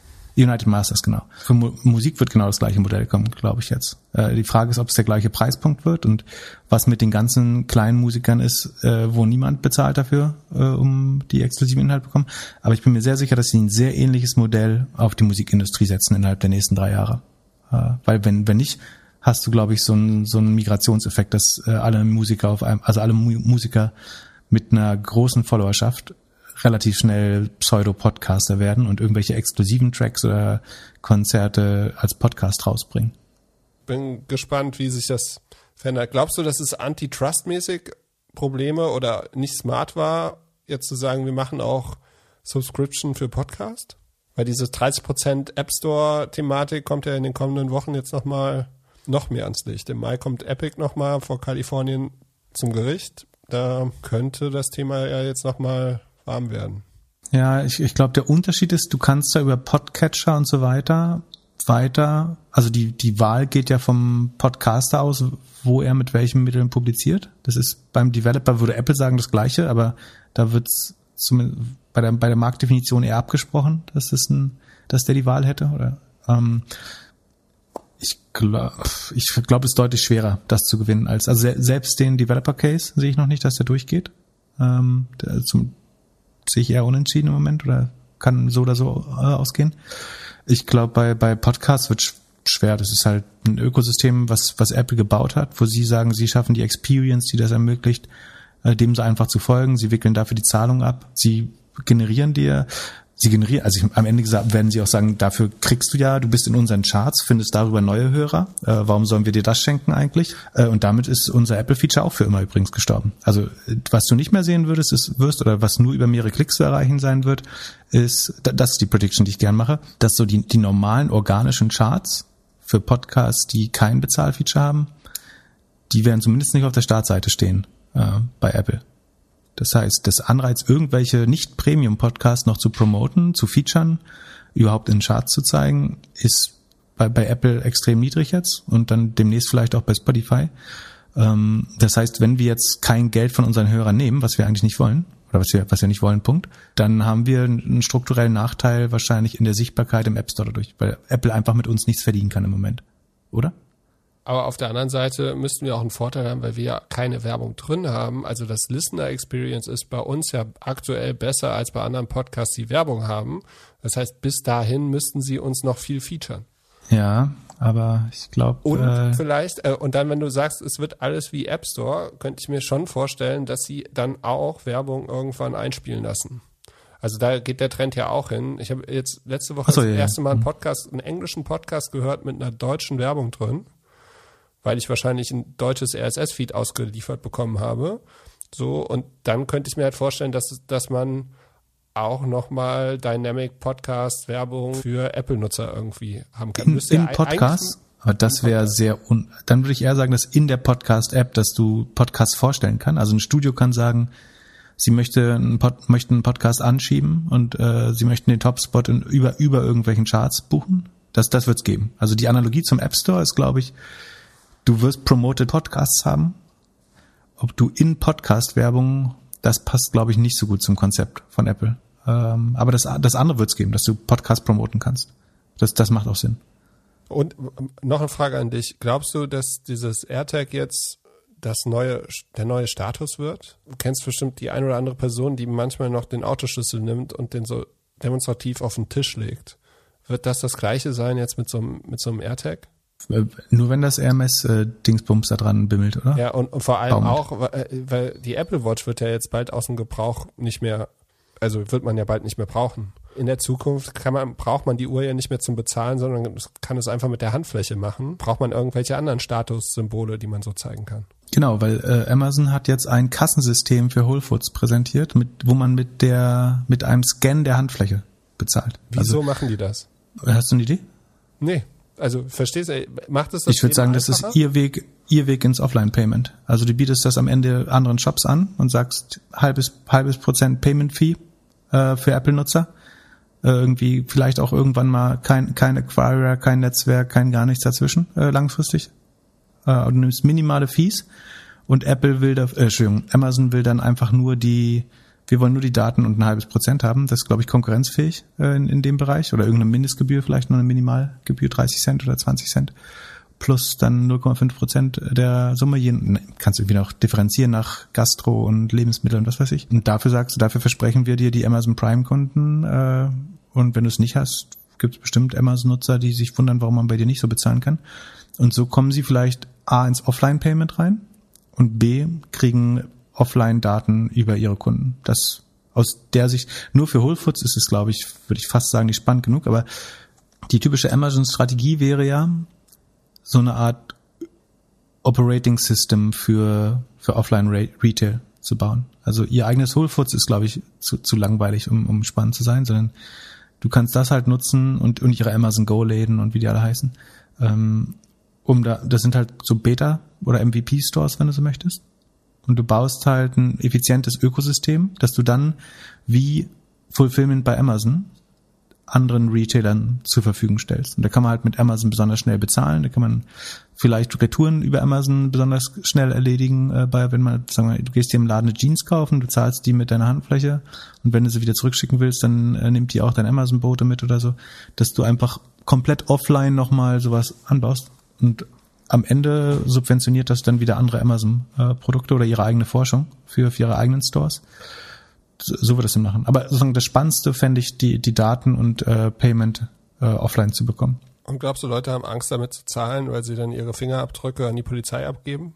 Ja, die Fingerabdrücke wird mich wundern, wenn du das scannen kannst. Nach meinem Verständnis funktioniert das. Du hast die, die Linien auf deiner Innenhand sind relativ unique, also sind wie Fingerabdrücke, wenn man so will, oder sehr nah dran. Und du siehst, glaube ich, die Adern so durchscheinen bei einem äh, Menschen normalerweise. Und das sagen, du hast zwei Muster. Du hast die Furchen und die Adern scheinen in einer anderen Farbe als der Rest der Haut durch. Und das zusammen macht ein so ein äh, einzigartiges Bild, dass du da, das wie einen Fingerabdruck benutzen kannst zum Bezahlen. Äh, letztlich fühlt sich aber nicht so, ich glaube, es gibt einen Grund, warum du nicht einen Fingerabdruck nimmst. Also A ist wahrscheinlich zuverlässiger und barrierefrei, du musst nichts anfassen, das ist ein großer Vorteil jetzt gerade. Ähm, und es fühlt sich nicht so biometrisch an, wahrscheinlich, als wenn du jetzt deine Iris scannen würdest oder weißt, eine Kamera ist die ganze Zeit auf dich. Ich bin mir relativ sicher, Amazon könnte das auch, indem sie einfach nur eine Kamera im Laden hätten. Und die Person kannst du wahrscheinlich, äh, wenn du eine Runde durch einen, wenn du dich einmal authentifizierst mit der Kreditkarte und du betrittst den Laden nochmal, könnte ich mir vorstellen, dass du sehr gut wiedererkannt. Das siehst du ja in China eigentlich, dass die Leute wiedererkannt werden. Also wenn du nur den ganzen Laden voll Kamera hast, dann wirst du eh erkannt. Dieses, diese Handflächenscan ist mehr oder weniger dir das Gefühl zu geben, du hast, bist selber noch in der Macht. Ja, wahrscheinlich Wenn, funktioniert das gar nicht. Die haben dich vorher gescannt, wissen, wann du an der Kasse bist und geben ja, so Ich will das nicht unterstellen, aber ich bin mir sicher, es würde gehen, zumindestens, dass du den, die Menschen einfach nur mit der Kamera beobachtest, dann weißt du auch, äh, wer wer ist. Genau, aber ja, wie gesagt, ich sehe es aus Payment-Sicht spannend ähm, und vielleicht um noch mehr Daten offline auch ein, einzusammeln über äh, Spending-Verhalten der Nutzer. Und es ist halt auch sonst äh, praktisch, schnell, kontaktlos. Ähm, es fühlt sich, du bist nicht so sehr mit der Summe also konfrontiert. Du vergisst auch ein bisschen, dass du bezahlst dabei. Du kannst damit ja auch, stell dir vor, du kannst damit äh, in eine S-Bahn einsteigen oder in ein Taxi oder äh, eine Tür aufmachen, die sonst zu wäre. Du kannst äh, einen Zigarettenautomaten bedienen. Ähm, ich glaube, das wird Offline-Payment für für alle, für mehr als also auf jeden Fall für mehr als Whole Foods und Amazon Go Stores. Was genau bin ich euch können mir vorstellen, dass der Einstieg in Payment für Amazon ist. Und zwar nicht für ihre eigenen Läden. Und haben Sie das patentiert? Wird man mit der Hand immer nur zahlen können, wenn man mit Apple, äh, mit Amazon verbündet ist? Ähm, bestimmt haben sie es patentiert, ja. Ähm, genau. Aber es gibt vielleicht noch andere. Aber ich, ich glaube, Hand ist insofern wirklich gut, weil es dir das Gefühl gibt, du hast Kontrolle. Wenn, wenn dir jemand die Iris abscannt oder das Gesicht ausliest, vollautomatisch, dann hast du nicht das Gefühl, dass du das freiwillig gemacht hast. Wenn du, wenn du die Hand so, also es ist so eine geile Mischung zwischen, du gibst nicht zu viel weg, äh, sondern du hältst, du, du schwebst mit der Hand nur über diesem Gerät. Du bist 100% in der Macht, niemand klaut dir was, niemand scannt dich ungewollt. Das ist, glaube ich, von äh, sogenannte Compliance des äh, Mitarbeitenden ist das, ähm, glaube ich, sehr vorteilhaft. Haben sich bestimmt lange drüber Gedanken gemacht, was das bessere, weil es gibt tausend andere Möglichkeiten, die du, du machen könntest. Aber Wenn du nicht zahlen willst, hältst du nur die Faust hin. Dem Kassierer ins Gesicht oder was? Clubhouse ist noch mehr, mehr wert. Die haben, es kam eine Nachricht, dass äh, Twitter die wohl für vier Milliarden kaufen wollte und dann kam die News, dass da jetzt wohl ein Investment reingeht und es eine 4 Milliarden Bewertung ist. Könntest du mir erklären, wie so eine Verhandlung abgeht? Also ich, ich stelle mir das so vor, dass Mark Andreessen und Ben Horowitz von AZ, äh, von dem VC, der die ganzen Finanzierungsrunden oder die ersten beiden Finanzierungsrunden gemacht hat, dass die so eine Signalgruppe haben mit den Gründern von Tiger Global und DTS Global und dann so schreiben, hey, TST. Äh, hey, äh, Jack hat jetzt hier uns vier Milliarden angeboten, wollt ihr nicht lieber rein und wir verkaufen das Ding an der Börse oder so? Also wie funktioniert, wie, wie funktioniert so ein Bieterstreit? Was verkaufen die denen, dass sie sagen, okay, obwohl die Downloads irgendwie jetzt runtergehen und in Deutschland nicht mehr so viele Leute auf Clubhouse sind oder weltweit, ist das Ding äh, die absolute Kanone, die nach oben fliegt. Also Tiger Global muss man, glaube ich, gar nicht so viel verkaufen. Da muss man nur sagen, ich brauche Funding. Dann kriegt man das innerhalb von 48 Stunden. Okay, das musst du Weil gleich nochmal erklären. Genau, eins nach dem anderen. Also was ich mich frage, es gibt, glaube ich, zwei Sachen, die nicht klar sind. Das eine ist, haben die Twitter abgesagt oder hat Twitter Due Diligence gemacht? In der Zwischenzeit sind die Downloadzahlen gesungen und haben gesagt, ah, vielleicht doch nicht. Ähm, wir, wir wollten das gern kaufen, als es maximales Momentum hatte. Da waren vier Milliarden noch fair gewesen, um die Gefahr wegzukaufen. Jetzt, da das Momentum nachlässt, ähm, sozusagen ist das relativ teuer, um das, das Baby in der Krippe zu ersticken. Das heißt, ich, da fände ich wirklich interessant, ob die das Angebot abgelehnt haben oder ob, ob Twitter es zurückgezogen hat. Ich könnte mir beides vorstellen zumindestens. Und dann diese Bewertung, man hat ja nicht gesagt, wie viel Geld da reingeflossen ist. Was meiner Meinung nach ein fast sicheres Zeichen dafür ist, dass sie mit einer kleinen Summe diese, Be also im Gespräch sind 50, maximal 100 Millionen. Das heißt, du hast mit ein, zwei Prozent Verwässerung, also du hast einen sehr kleinen Anteil gekauft für eine hohe Summe. Und damit kannst du mit vergleichsweise wenig Geld, also 50 bis 100 Millionen ist natürlich viel Geld, aber äh, du kannst halt eine hohe Bewertung schaffen mit äh, von 4 Milliard, Milliarden. Wenn du sagst, wir geben dir jetzt einmal 50 Millionen und wir wollen dafür nur äh, 1,25 Prozent haben, dann hast du halt irgendwie eine 4 Milliarden Bewertung geschaffen und jeder musste nur noch mal von den dreien irgendwie 15 Millionen auf den Tisch legen.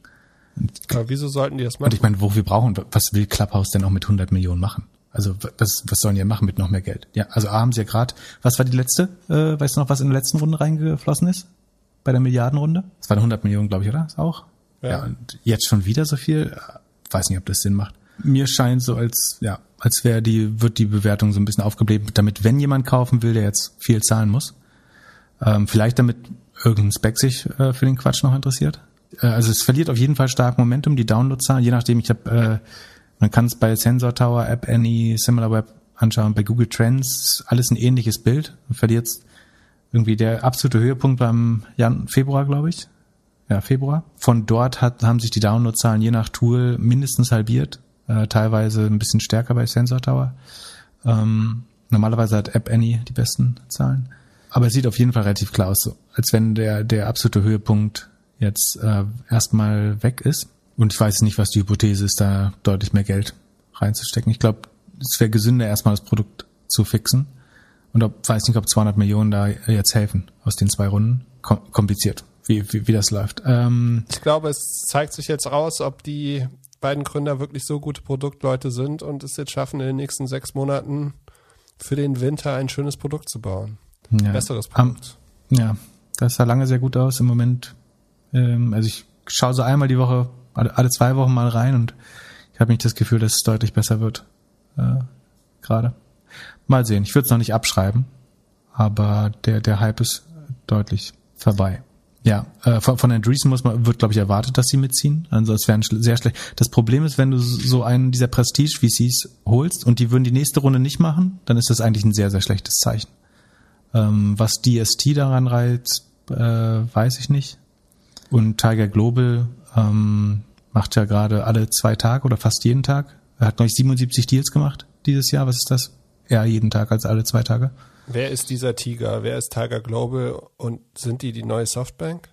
Äh, das hatten wir schon mal bei im Zusammenhang mit Bill Wang besprochen.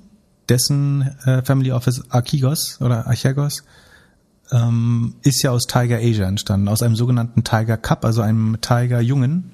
Ähm, und zwar hatte ich damals erklärt, die sind alle aus Tiger Management hervorgegangen. Das war dieser legendäre Hedgefonds von Julian Robertson.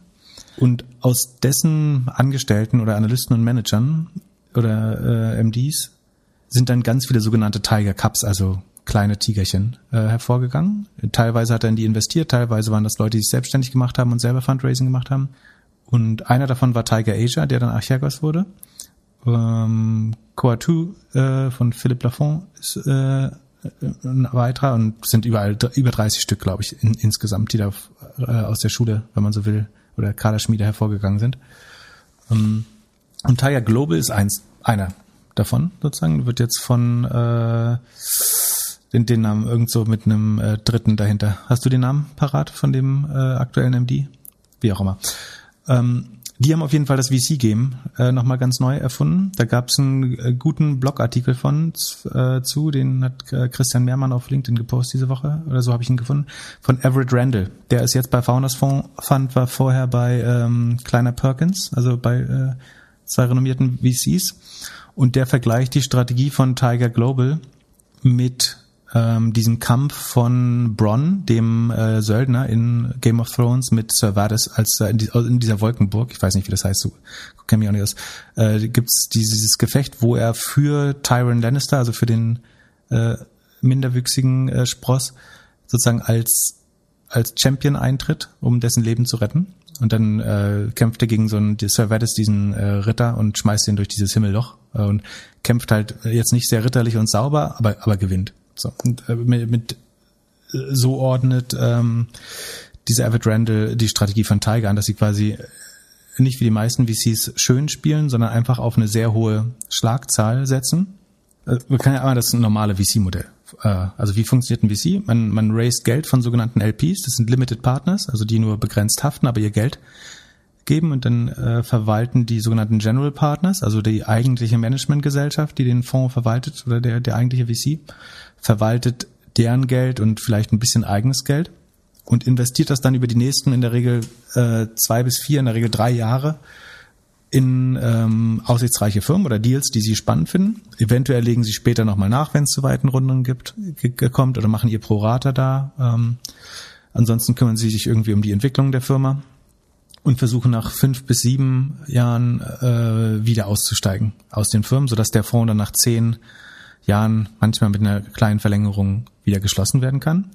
Und in, im Idealfall kriegen die Investoren dann irgendwie mehr als dreimal ihr Geld zurück und haben dann eine IRA von irgendwie deutlich über 16, 18, äh, bei den besten Fonds 20, 25 Prozent. Also die IRA ist die Internal Rate of Return, also die, die interne Rendite des Geld, was du dort reingelegt hast. Ähm, und äh, das MOIC oder MOIC ist das Money on Invested Capital, also dreimal heißt quasi, du bekommst dreimal dein eigenes Geld, sagt man so, äh, zurück. Das heißt, wenn du irgendwie 10 Millionen in den VC investiert hast und der gute Arbeit macht, dann kriegst du halt nach äh, zehn Jahren oder das, du zahlst es eigentlich sukzessive ein und kriegst es dann auch schon früher zurück. Das heißt, das Geld ist nicht komplett für zehn Jahre dort äh, irgendwie geankert, aber du bekommst dann halt drei, vier Mal in, in guten Fonds äh, deutlich höher noch in Ausnahmefonds, wenn da jetzt ein großer Outlier drin ist, äh, dein, dein Geld wieder zurück.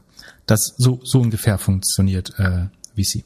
Und was Tiger jetzt substanziell unterschiedlich äh, anders macht, ist, also und die diese Managementgesellschaft, also die die General Partner, die bekommen auf dieses managed, gemanagte Geld eben ähm, zwei ähm, Prozent Management Fee, also sobald sie das Geld einsetzen und äh, prinzipiell erfolgreich ist, kriegen sie diese diese ähm, zwei Prozent pro Jahr auf das Geld und weitere 20 Prozent ne, oder das kann auch höher sein ab einer gewissen Traumrendite, aber sagen wir ganz, ganz stark vereinfacht, bekommen die 20 Prozent der Gewinne als Gewinnbeteiligung, sogenannter Carry, ausgezahlt. Wie gesagt, das kann auch mal 25 sein, wenn man irgendwie jetzt ein äh, besonders viele Home Runs schlägt äh, oder ein besonders hohes äh, Moik äh, delivered oder TBVI. Ähm, aber so ist das Modell, wenn man es stark vereinfachen will. So, und was Tiger jetzt anders macht, ist, dass sie sagen, wir deployen deutlich schneller mit deutlich weniger Fragen, deutlich mehr Geld. Das heißt, wir akzeptieren, dass wir damit vielleicht nicht eine IRA von über 25 oder 30 schaffen, aber wir drehen dieses äh, Flywheel einfach schneller dadurch. Das heißt, wir deployen mehr Capital und in absoluten Zahlen machen wir mehr Geld oder pro Jahr machen wir auch mehr Rendite. Ähm, die einzelnen LPs, also die Geldgeber, landen damit vielleicht bei einer, nicht bei der absoluten Traumrendite. Dafür können sie mehr Geld deployen. Also, was heißt das? Tigers letzter Fund, also der, nur der letzte Fund war sieben Milliarden groß. Das ist wahrscheinlich, der, also mit Ausnahme von dem Vision Fonds von Softbank, der irgendwie eine andere Liga ist, ähm, ist, also Andreessen Horowitz hat, glaube ich, 3,2 Milliarden und das gilt schon als sehr groß. Sequoia ist bei zwischen 1,4 und 3 Milliarden, glaube ich, bei in der Fund Size. Also es ist schon ein absurd großer Fonds und den, den legen sie jetzt wahrscheinlich jährlich auf, während man normalerweise eher so alle drei, vier Jahre raced als durchschnittlicher VC. Ähm, und dadurch ermöglichen sie halt den, den LPs deutlich öfter, deutlich mehr Geld mit Tiger Global auszugeben. Bei einer immer noch sehr akzeptablen Rendite, die deutlich über dem, dem Marktzins liegt, ähm, oder dem risikolosen Zins oder auch den, den Public Markets, also den, den Aktien. Und das erwirtschaftet letztlich für die, für die GPs und teilweise die LPs ähm, mehr Geld. Das ist so ein bisschen, also diese, diese Game of Thrones äh, Analogie kann man der kann man durchaus folgen, dass jemand einfach nicht versucht, schön zu spielen, sondern erfolgreich. Ähm, und Erfolg wird halt auch in absoluten äh, Return gemessen. Du könntest auch sagen, das ist so ein bisschen wie, wie Moneyball oder wie du bist, du bist ja Basketball-Fan auch so ein bisschen, oder? Du weißt wahrscheinlich, wie die Golden State Warriors mit dem Drei-Punkte-Spiel so ein bisschen das äh, Spiel verändert haben. Okay. Ähm, so zwei, die übrigens teilweise Schamat gehören, äh, übrigens. Ähm, aber also seit ungefähr 2015 äh, und relativ stark auch durch den Spieler Steph Curry geprägt, ähm, gibt es in NBA-Spielen deutlich mehr Drei-Punkte-Würfe. Und äh, die Erklärung ist relativ einfach, dass jemandem eingefallen ist, mal nachzurechnen, äh, wie eigentlich die Erfolgschancen sind. Und bei einem sogenannten Field Goal, also wenn du einfach aus, aus dem Halbkreis wirfst, hast du so ungefähr 47 Prozent im Schnitt, je nach Saison. Das schwankt so ein bisschen zwischen 46, 48,5, was weiß ich, äh, Chance, einen, einen Punkt zu, äh, also einen Korb zu machen und kriegst dann zwei Punkte dafür. Wenn du von außerhalb des Kreises wirfst, ähm, sinkt die Chance auf 37, aber du bekommst 50 Prozent mehr Punkte, also nämlich drei Punkte dafür. So, das heißt, der Erwartungswert von jedem Attempt oder jedem Versuch aus, aus dem Halbkreis ist 47 mal 2, also 94. Also im Schnitt machst du 0,94 Punkte mit einem, äh, mit einem Wurfversuch. Und wenn du von draußen wirfst, hast du eine 37-prozentige Chance auf drei Punkte. Und das macht einen Erwartungswert von 1,11 pro Wurfversuch. Das heißt, rational ist es eigentlich, immer nur aus von außerhalb des Kreises, äh, also von äh, 24 Fuß Entfernung, den Korb, Korb zu bombardieren. So, das, das ist die mathematisch rationale Entscheidung. So, wird das Spiel dadurch jetzt schöner? Nö. Damit wirst du halt nie im Leben Slam Dunk äh, irgendwie jemandem in die Fresse ziehen. Aber ähm, dafür machst du halt im Schnitt, wenn du es durchrechnest, ein, zwei Punkte mehr pro Spiel und damit gewinnst du am Ende eventuell die Liga, ganz sicher einige Spiele. Plus, dass die Spiele natürlich auch noch besser werden. Das heißt, äh, Steph Curry hat inzwischen eine, äh, Drei-Punkte-Quote von 42,5 äh, und damit einen Erwartungswert sozusagen mit jedem Wurfversuch von 1,275. Und das, obwohl er natürlich sozusagen stark gemandeckt wird, schon sehr früh, um genau das zu verhindern, äh, womit er dann wieder anderen Spielern die Möglichkeit gibt, äh, Dreier zu werfen oder äh, in, in das äh, Keyhole zu ziehen. Ähm, und das hat sich als zumindestens vorerst als die überlegene Art des Spiels herausgestellt. Ist das Spiel dadurch attraktiver geworden? Wahrscheinlich nicht. Ähm, aber die Zahlen sehen besser aus. Ähm, und so ähnlich würde ich jetzt die Strategie von, von Tiger Global ähm, einordnen. Und ich meine. Also nochmal zusammengefasst auf Clubhouse, es ist wahrscheinlich so, dass es da eine interne Signal-Gruppe gibt. Die haben den geschrieben, hier ähm, auf einer 4 Milliarden Bewertung, Mini-Ticket, Hauptsache die Presse ist gut und wenn ihr das macht, dann geben wir euch bitte auch drei, vier andere geile Deals in den kommenden Wochen. Ja, ich, ich meine, es gibt ja trotzdem noch eine Chance, dass Club, ich meine, das Gute, warum du so viel für Clubhouse zahlst, ist ja, dass wenn es groß ist, wenn es klappt, dann wird's halt richtig groß, ne? Das ist halt auch klar. Also wenn es ein Social Network wird, du, du siehst ja selbst ein Snap ist irgendwie äh, 100 Milliarden wert inzwischen fast und sozusagen die, die der Return ist halt immer noch sehr asymmetrisch, für, selbst wenn es nur eine 10% Chance darauf hat, zu funktionieren, dann ist es ja immer noch eine, eine gute Wette, weil das, wenn du ein Social Network einmal hinbekommst, dann wird es halt sehr wahrscheinlich riesig. Von daher ist es jetzt nicht so, dass die da dem Gefallen tun. Äh, ja, ich, glaube auch, Und, dass Clubhouse im Winter wieder zurückkommt. Ich glaube, das kann ich mir auch gut vorstellen. Glaube, oder, oder wenn wir nochmal einen richtigen Lockdown bekommen. Alles dicht machen. Ich, Hast du das halt mitbekommen? Nee, Diese, was, was ist da passiert? ja, so eine äh, Liga von drittklassigen Schauspielern äh, hat sich äh, irgendwie in Satire und Sarkasmus versucht äh, und Medienkritik und wollte ihre Followerschaft mal zum Nachdenken anregen, dass wir ähm, die Lockdown-Politik kritischer beugen und die, wie die Medien äh, damit ja, umgehen. Was haben Sie gesagt, dass jeder sich jetzt impfen soll oder was war die Aussage? Nee, da, das wäre schlau gewesen. Äh, das ist übrigens möglich in Berlin jetzt. Äh, und Mecklenburg-Vorpommern und vielen anderen äh, Bundesländern. Ja, ich meine, du, Gratulation, du hast doch in deinem Alter jetzt bestimmt schon einen Termin. die Fresse. Ähm, nee, die haben gesagt, wir, ähm, wir sollen uns nicht von der Presse, Presse verarschen lassen und so. Äh, das äh, Und überhaupt, äh, was die Regierung uns, die wollen uns alle Angst machen und so weiter. Ich glaube, es gibt einen Grund, warum Leute Geld dafür bekommen, um alles zu spielen, außer sich selbst. Äh, es wäre vielleicht schlau gewesen, den äh, Schauspielern Lohnfortzahlung zu geben, damit die nicht auf die Ideen kommen, äh, irgendwas zu machen, äh, was aus sich selbst herauskommt. Genau. Ganz kurz noch zu Tiger Global noch, um das abzuschließen. Der, der andere, der zu diesem Geschäftsmodell gehört natürlich dazu, dass du Geld unheimlich schnell deployst. Das heißt, die, die, die dauert weniger als zwei Tage in der Regel, beziehungsweise wird geskippt. Man schaut sich einmal die P&L, also irgendwie Gewinn, Verluste, Unit Economics an. Man achtet auf die Fundamentals. Genau. Man muss auch dazu sagen, wenn du in so späten Runden äh, investierst, denn, und du weißt jetzt, da ist schon Andreessen, Excel, Sequoia oder so da, dann ist ja vielleicht, kannst du davon ausgehen, dass ein paar grundlegende Sachen schon ähm, ge geprüft worden sind. Äh, und wenn dir deine LPs erlauben, so mit ihrem Geld umzugehen, also du brauchst natürlich, glaube ich, eine gewisse spezielle Klasse von LPs, die sagen, wir wollen genau dieses, also das, was der MBS, der saudische Prinz für ähm, Massa, Massa San war bei Softbank, sowas braucht Tiger natürlich auch Leute, die sagen, wir sind okay, wenn ihr unser Geld so ausgebt und äh, in Dinge relativ ungetestet ähm, investiert. Dafür wollen sie halt auch keine Boardseats, quatschen nicht dumm rein, äh, haben auch keine großen operativen Ressourcen, beziehungsweise kaufen die dann auch nur ein, äh, bei irgendwelchen Consulting-Firmen.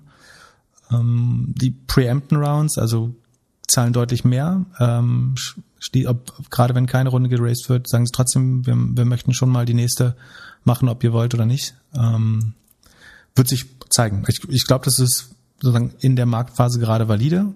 Wenn es runtergeht, wird das Modell wahrscheinlich am stärksten davon betroffen sein. So rein rechnerisch macht es, glaube ich, Sinn.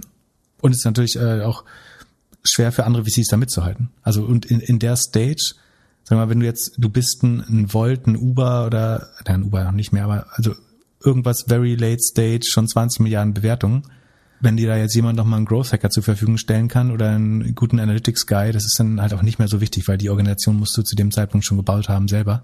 Das heißt, so diese ganzen Soft-Faktoren äh, werden da auch zunehmend wichtiger und es geht dann am Ende wirklich auch ein bisschen mehr darum, mit minimaler Verbesserung das meiste Geld zu bekommen und von daher ist es jetzt kein vollkommen doofes Positioning des, des Fonds, glaube ich. Aber äh, um auf das Thema Audio Clubhouse zurückzukommen, ähm, Mark Zuckerberg hat angekündigt, dass er jetzt in seiner eigenen Produktversion erste Audioprodukte äh, vorsieht, die er sich selber ausgedacht hat.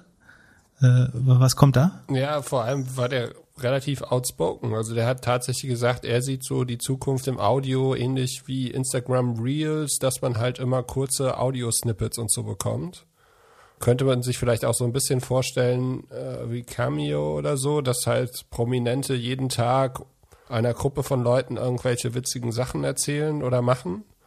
Man sieht ja auch im Podcast, dass so kurze Podcasts relativ gut angucken kommen, also dass sie auf jeden Fall der Algorithmus mag und die nach oben spült so. Wäre für uns wahrscheinlich auch das erfolgreichste, wenn wir jeden Tag einen kurzen Podcast machen würden.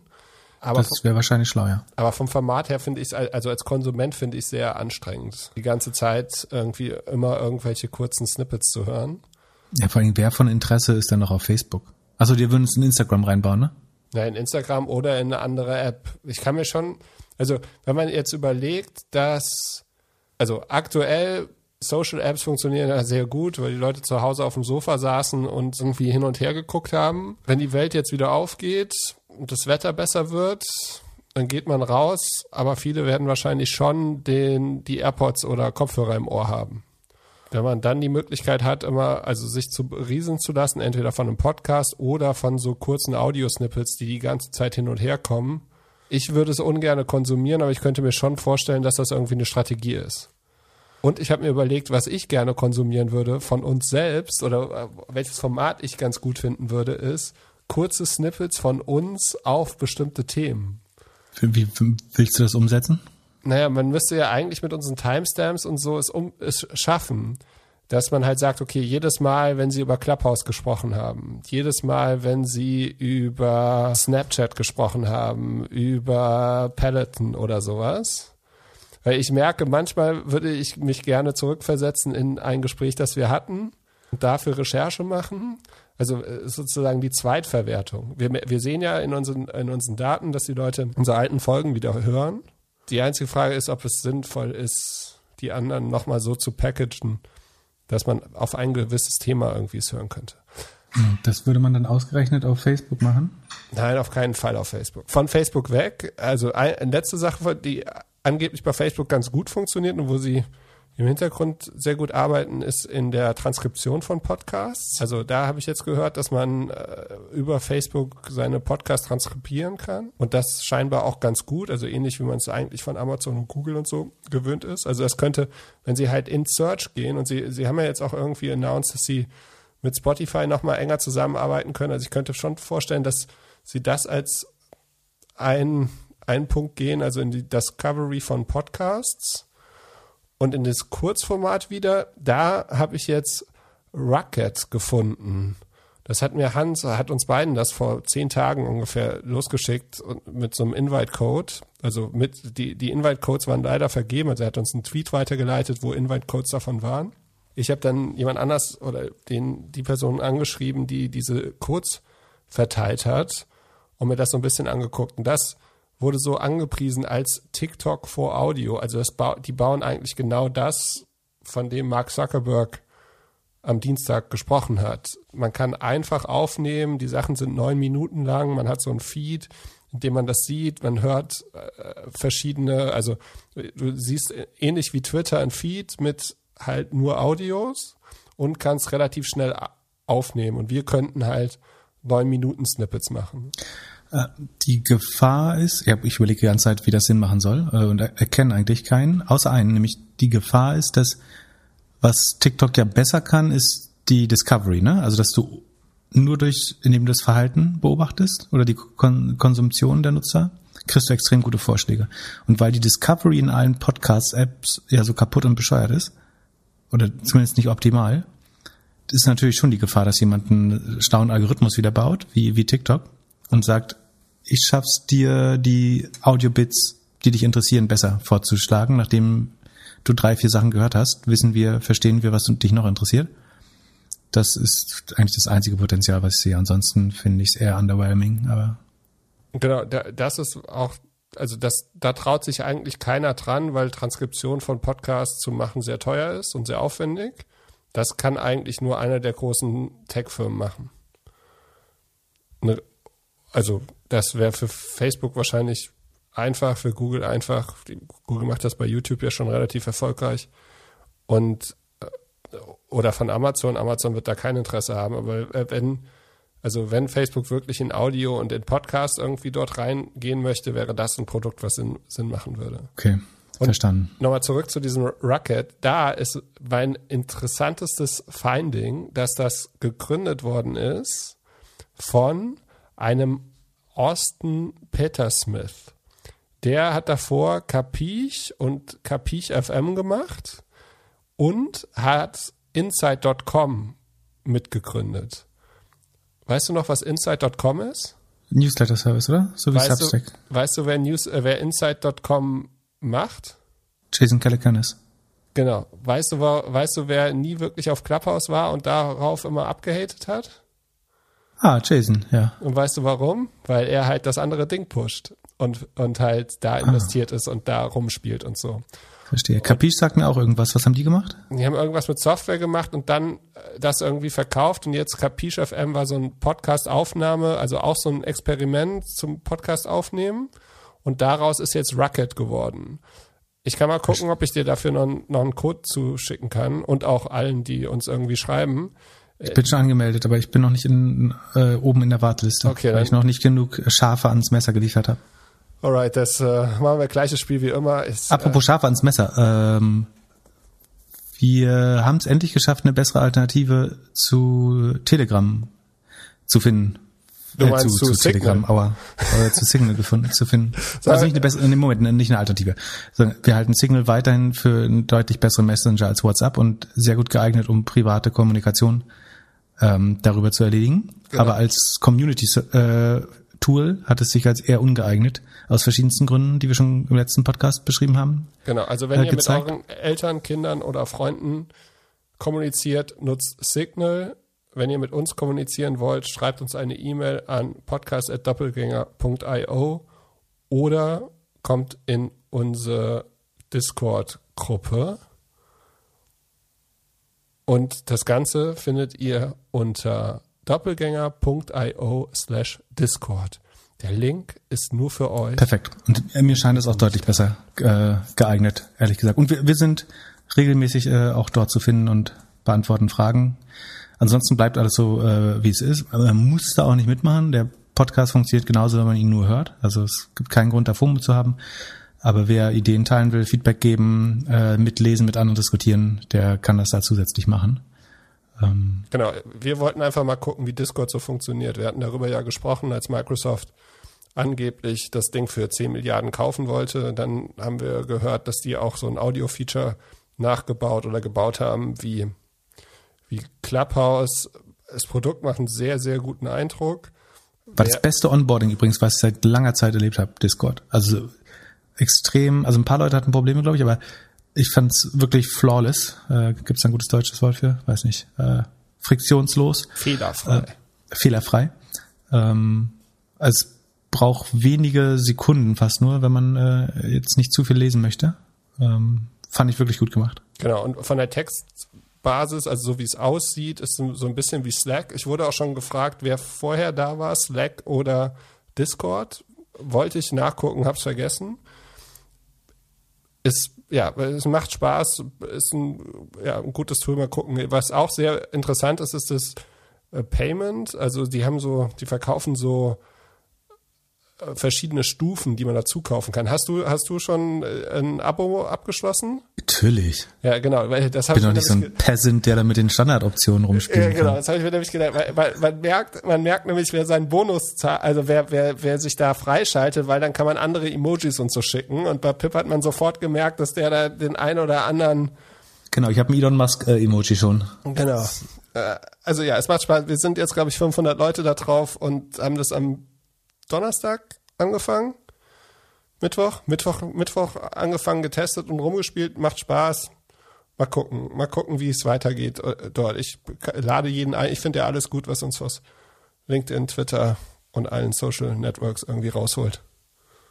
Gucken, was wir als nächstes testen. Ne, das reicht jetzt erstmal für, für dieses Jahr, finde ich. Das, äh, Dieses Quartal im Sommer müssen wir irgendwas, müssen wir irgendwas im du kannst deine komische Audio-Snippet-App, äh, wenn, wenn, die, wenn du dann mal angemeldet bist oder was benutzen kannst, dann äh, kannst du die ja machen. Ja, ich dachte, ich, äh, nee, Audio, ich glaube, das nächste große, was wir machen, ist ein, ein Event, wenn wir alle geimpft sind, dann. Events? Das äh, geht nicht mehr übrigens. Ich habe immer allen anderen äh, Online-Marketern vorgeworfen, dass wenn man nicht mehr erfolgreich ist, fängt man an, äh, in die Eventbranche zu gehen. Ach so. Deswegen äh, ah, umso besser umso besser. Machen wir, machen wir weiter. Hier einmal die Woche schön Podcast. Macht, macht weniger, weniger Arbeit und mehr Spaß. Apropos Spaß. Anonym wurden wir gefragt, oder du, wie man Similar Web Daten manipulieren kann. Also du hast ja eben auch wieder gesagt, äh, dass du über verschiedene Tools hier die Download-Daten angeguckt hast von Clubhouse. Immer wenn man Webseiten analysiert und so schaut man ja eigentlich auf Similar Web ich kann mich erinnern, dass es früher mal Methoden gab, in denen man das Alexa, also nicht die, die, die Box von, von Amazon, sondern so ein Ranking, Webseiten-Ranking, ein bisschen manipulieren konnte, indem man irgendwie für äh, Browser-Plugins installiert hat. Wie funktioniert das mit SimilarWeb? Hast du da irgendwelche Tipps und Tricks, um, die du ähm, da Größe zeigen kannst? Gefühlt ist es nicht ganz so einfach. Also SimilarWeb, also wie gesagt, ist ein Outside-In-Tool, womit man die Traffic-Daten, Kanäle und so weiter von anderen Webseiten, zumindest ab einer gewissen Größe, ähm, sozusagen annähernd oder sagen wir man grob richtig einschätzen kann oder zumindest komparativ richtig, äh, wenn man zwei Webseiten vergleicht zum Beispiel. Ähm, ganz stark vereinfacht, als wenn ihr bei jemand anders ins Analytics äh, schauen könntet. Nicht ganz die Schärfe, aber wie gesagt, grob passt das. Und die Daten erheben die über äh, hauptsächlich zwei Kanäle. Das eine ist, ähm, so wie Alexa es auch gemacht hat, über verschiedene Plugins und Toolbars. Das sind in der Regel irgendwelche Sachen, die ihr euch kostenlos runterladet, um damit Screenshots zu machen oder besondere Angebote oder Coupons auf Webseiten zu bekommen. Alles Mögliche, was man typischerweise im Chrome Store äh, findet wobei die teilweise auch ausgeschlossen werden, wenn sie Daten verkaufen äh, von Google. Das heißt, es wird ein bisschen schwerer. Und zusätzlich kauft SimilarWeb sich sogenannte ISP-Daten ein. ISPs sind Internet Service Provider, also die Firmen, die euch mit Internet versorgen. Ähm, die verkaufen eure Surf-Daten oder Browsing-Daten auch weiter. Und dann kann man hochrechnen, eben wie viel, wenn man einmal eine relevante Stichprobe hat, kann man hochrechnen, wie viele Leute auf welchen Webseiten, über welche Kanäle äh, landen und so weiter. Und dementsprechend schwer ist das äh, zu faken. Also du könnt, was du machen kannst, ist, um die ISP-Daten zu surfen, führt meiner Meinung nach, äh, zu, zu frisieren, führt meiner Meinung nach nichts daran vorbei, dass du Zombie-Computer kaufst oder selber äh, kompromittierst. Das heißt, also ist kein Rat, das zu tun, ist kriminell. Aber du kannst halt irgendwie versuchen, über Plugins Webseiten zu öffnen auf dem Rechner im Hintergrund. Ähm, also mit einem Botnet, also ein Botnet, ein eigenes Botnet zu schaffen oder ein fremdes zu mieten. Damit kannst du wahrscheinlich auch ISP-Daten ähm, korrumpieren. Die Toolbar-Daten sind theoretisch ein bisschen einfacher. Äh, das heißt, du könntest hier auf einer großen Anzahl, äh, aber abzählbaren Anzahl äh, Rechner diese Toolbars installieren und hoffen, dass du sozusagen den statistischen Fehler provozieren kannst, indem du halt, wenn du weißt, welche also du sagen, du weißt, Awesome Screenshot verkauft die Daten an SimilarWeb.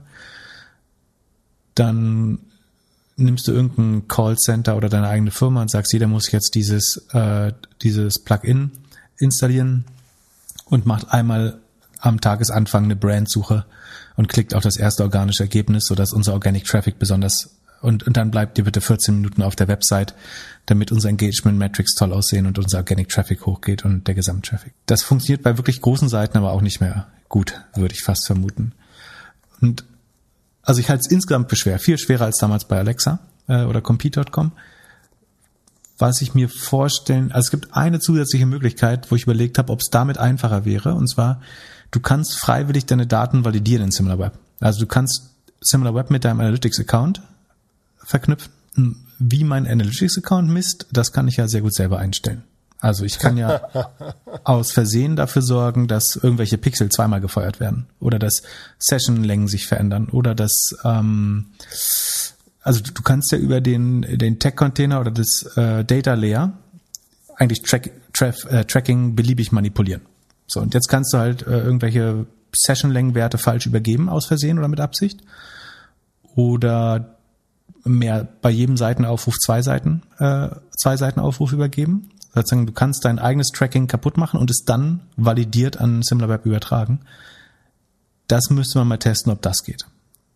Das wäre spannend. Ähm, ich habe gedacht, das, das ist ein gutes Mittel, um Leute wie mich, die das versuchen von außen aufzudecken, oder sagen, die so ein bisschen angewiesen sind bei der Arbeit auf solche Daten, äh, zu verarschen. Ich glaube aber, also es ist mir noch nicht untergekommen, dass das jemand geschafft hat, aber mit aller kriminellen Energie, die ich aufwenden kann, wäre das das, was ich für am erfolgsversprechendsten halten würde, ehrlich gesagt.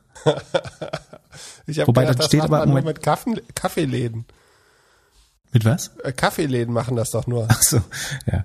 Ähm, das Problem ist, es steht dann da, dass die Daten validiert sind, was einerseits das Vertrauen sogar erhöhen könnte, nämlich das heißt, dann freut man sich, haha, der Idiot hat das sogar validiert, wie blöd ist das denn? Äh, wenn dann aber mit falschen Daten validiert worden sind, äh, dann wäre es, ja, dann müsste man, äh, ich fände das spannend, wenn das mal jemand probieren möchte, ich habe da ein gewisses äh, gewerbliches Interesse dran, das besser zu verstehen. Meine Frage wäre, für wen macht das Sinn, die Daten so zu faken? Also wenn du einen Shop ja, hast, ist ja eigentlich schlecht, weil deine Conversion schlechter ist. Sagen wir, wenn du einen, einen sehr dummen, sehr blinden Investor hast oder so, oder Käufer, der wirklich aufgrund, also dem du sagst, wir brauchen ein verbindliches Angebot, wir können dir keine Analytics-Zahlen äh, zeigen und du musst das irgendwie aufgrund von Outside-In-Daten entscheiden. Ähm, kompliziert. Aber ich meine, das ist auch, wenn du sagst, das sind deine, das sind deine Zahlen, dann ist es schon auch arglistige Täuschung oder Betrug und damit wäre der Vertrag dann eh anfechtbar. Eigentlich gibt es keinen sinnvollen Nutzen dafür. Aber du überlebst vielleicht eine Runde mehr bei einer Due Diligence äh, damit. Irgendwann sollte das trotzdem inkonsistent wirken, wenn man es mit anderen Zahlen vergleicht dann. Äh, also wenn ich sage, ich sehe das ja im Vergleich zu, ich gucke mir das ja im Vergleich zu einem Wettbewerber in der Regel an. Und wenn ich sehe, du hast zehnmal so viel Organic Traffic wie der und aber nur die Hälfte der SEO-Sichtbarkeit, dann stellen sich mir auch Fragen. Ähm, aber wie gesagt, je nachdem. Verein VC austricksen reicht vielleicht. Sag mal, bei Folge 19 damals hatten wir so die dumme Idee, das Ding zehn Minuten schneller zu spielen und haben es dann zum Glück schnell wieder in normale Länge gezogen. Da hast du das erste Mal von der Sinus AG gesprochen. Das ist eine Firma, die angeblich so 16 Prozent von dem Neo-Broker Trade Republic hat.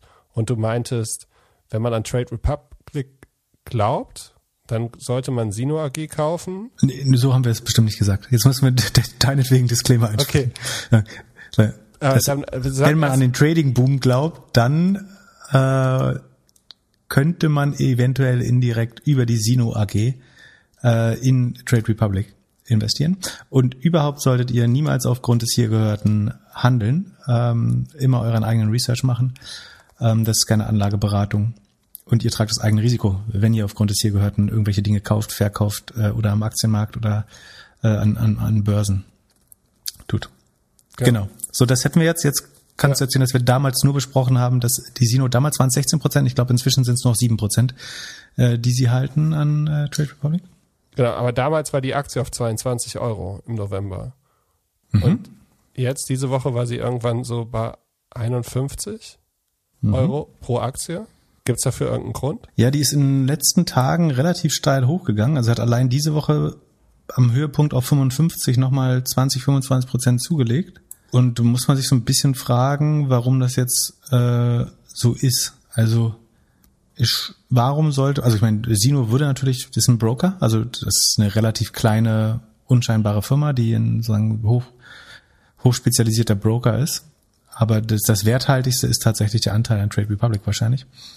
Und die Frage ist eben, ob dieser Anteil, also die Börse beantwortet, die Market Cap ist bei 112 Millionen. Das heißt, die Börse glaubt, dass der Anteil an, also wenn man unterstellt, dass die Sino selber nichts wert ist, und das würde ich in dem Fall annehmen, oder sagen, die ist vielleicht 10 Millionen wert, aber dann glaubt die Börse gerade, dass 7% an Trade Republic 100 Millionen wert sind. Das, das stellt sich die Frage, warum jetzt gerade äh, letzte Woche da Leute nachkaufen. Ich konnte keine Insider-Trades finden äh, auf Anhieb, aber irgendjemand glaubt anscheinend, dass sich der, der Anteil da deutlich im Wert gesteigert hat. Werden wir vielleicht die nächsten Wochen erfahren, äh, wer das wusste, wissen konnte oder warum oder ob das einfach ein Zufall ist. Du hattest damals noch zwei Sachen gesagt, die wir vielleicht auch erwähnen sollten. A, du hast selbst die Sino AG Aktie. Äh, nicht mehr inzwischen. Habe ich äh, natürlich, die haben, haben sich mehr also, als verdoppelt, also habe ich sie vor langem verkauft. Äh, ich kann mal kurz gucken. Ich glaube, ich habe sie bei 27 schon verkauft, also mit wenig äh, Gewinn, weil ich irgendwo an. Ich glaube, ich habe dafür CrowdStrike äh, gekauft damals oder so. Das heißt, von diesem ganzen Anstieg habe ich, ich wenig mitgenommen. Und das freut dich. Es ja. ist mal wieder ein Zeichen, dass ihr wirklich auf uns einen Disclaimer hören solltet, weil man doch immer wirklich seine eigenen Research machen sollte. Du hattest aber noch. Aber Sekunde, ich habe in meinem Spaß, ich muss kurz gucken, in meinem Spaßdepot habe ich die hier noch. Äh, Sekunde. Da habe ich noch 50 Stück immerhin. Naja, das insgesamt zweieinhalbtausend Euro. Aber der, die sind 200, da, da habe ich bei 15,80 Euro 80 gekauft. Die sind 200 Prozent im Plus, also haben sich verdreifacht. Aber leider nur ganz wenige Stücke. Genau. Und eine zweite Sache, die du gesagt hast, war, es ist eine enge Aktie. Was bedeutet das nochmal? Das bedeutet doch, wenn jetzt am Montag irgendwas passiert, Ah ja, stimmt, die hatten. Man, also, dass da, dass die drei Hörer, die das hier hören, wahrscheinlich aufpassen ja, sollten. Ja, äh, guter Hinweis. Also A, wie gesagt, man sollte sowieso nicht äh, aufgrund des hier gehörten Handeln auf in aller Regel oder schon gar nicht am Mond, Montag irgendwie zum ersten Kurs ähm, und insbesondere nochmal nicht, wenn es eine Aktie mit wenig äh, Free Float ist, also wo es wenig handelbare Stücke jeden Tag gibt. Äh, das kann natürlich auch der Grund sein, warum sich hier der der Kurs so stark bewegt hat. Ne? Also da, du kannst da nicht viele Aktien von kaufen, ohne dass der Kurs äh, stark steigt. Ähm, und das, das wird immer einen Holding-Abschlag geben irgendwie auf diese Anteile äh, von, von Trade Republic, die da drin sind. Ähm, deswegen, ich, ich würde das jetzt nicht als Einladung sehen, da jetzt noch einzusteigen.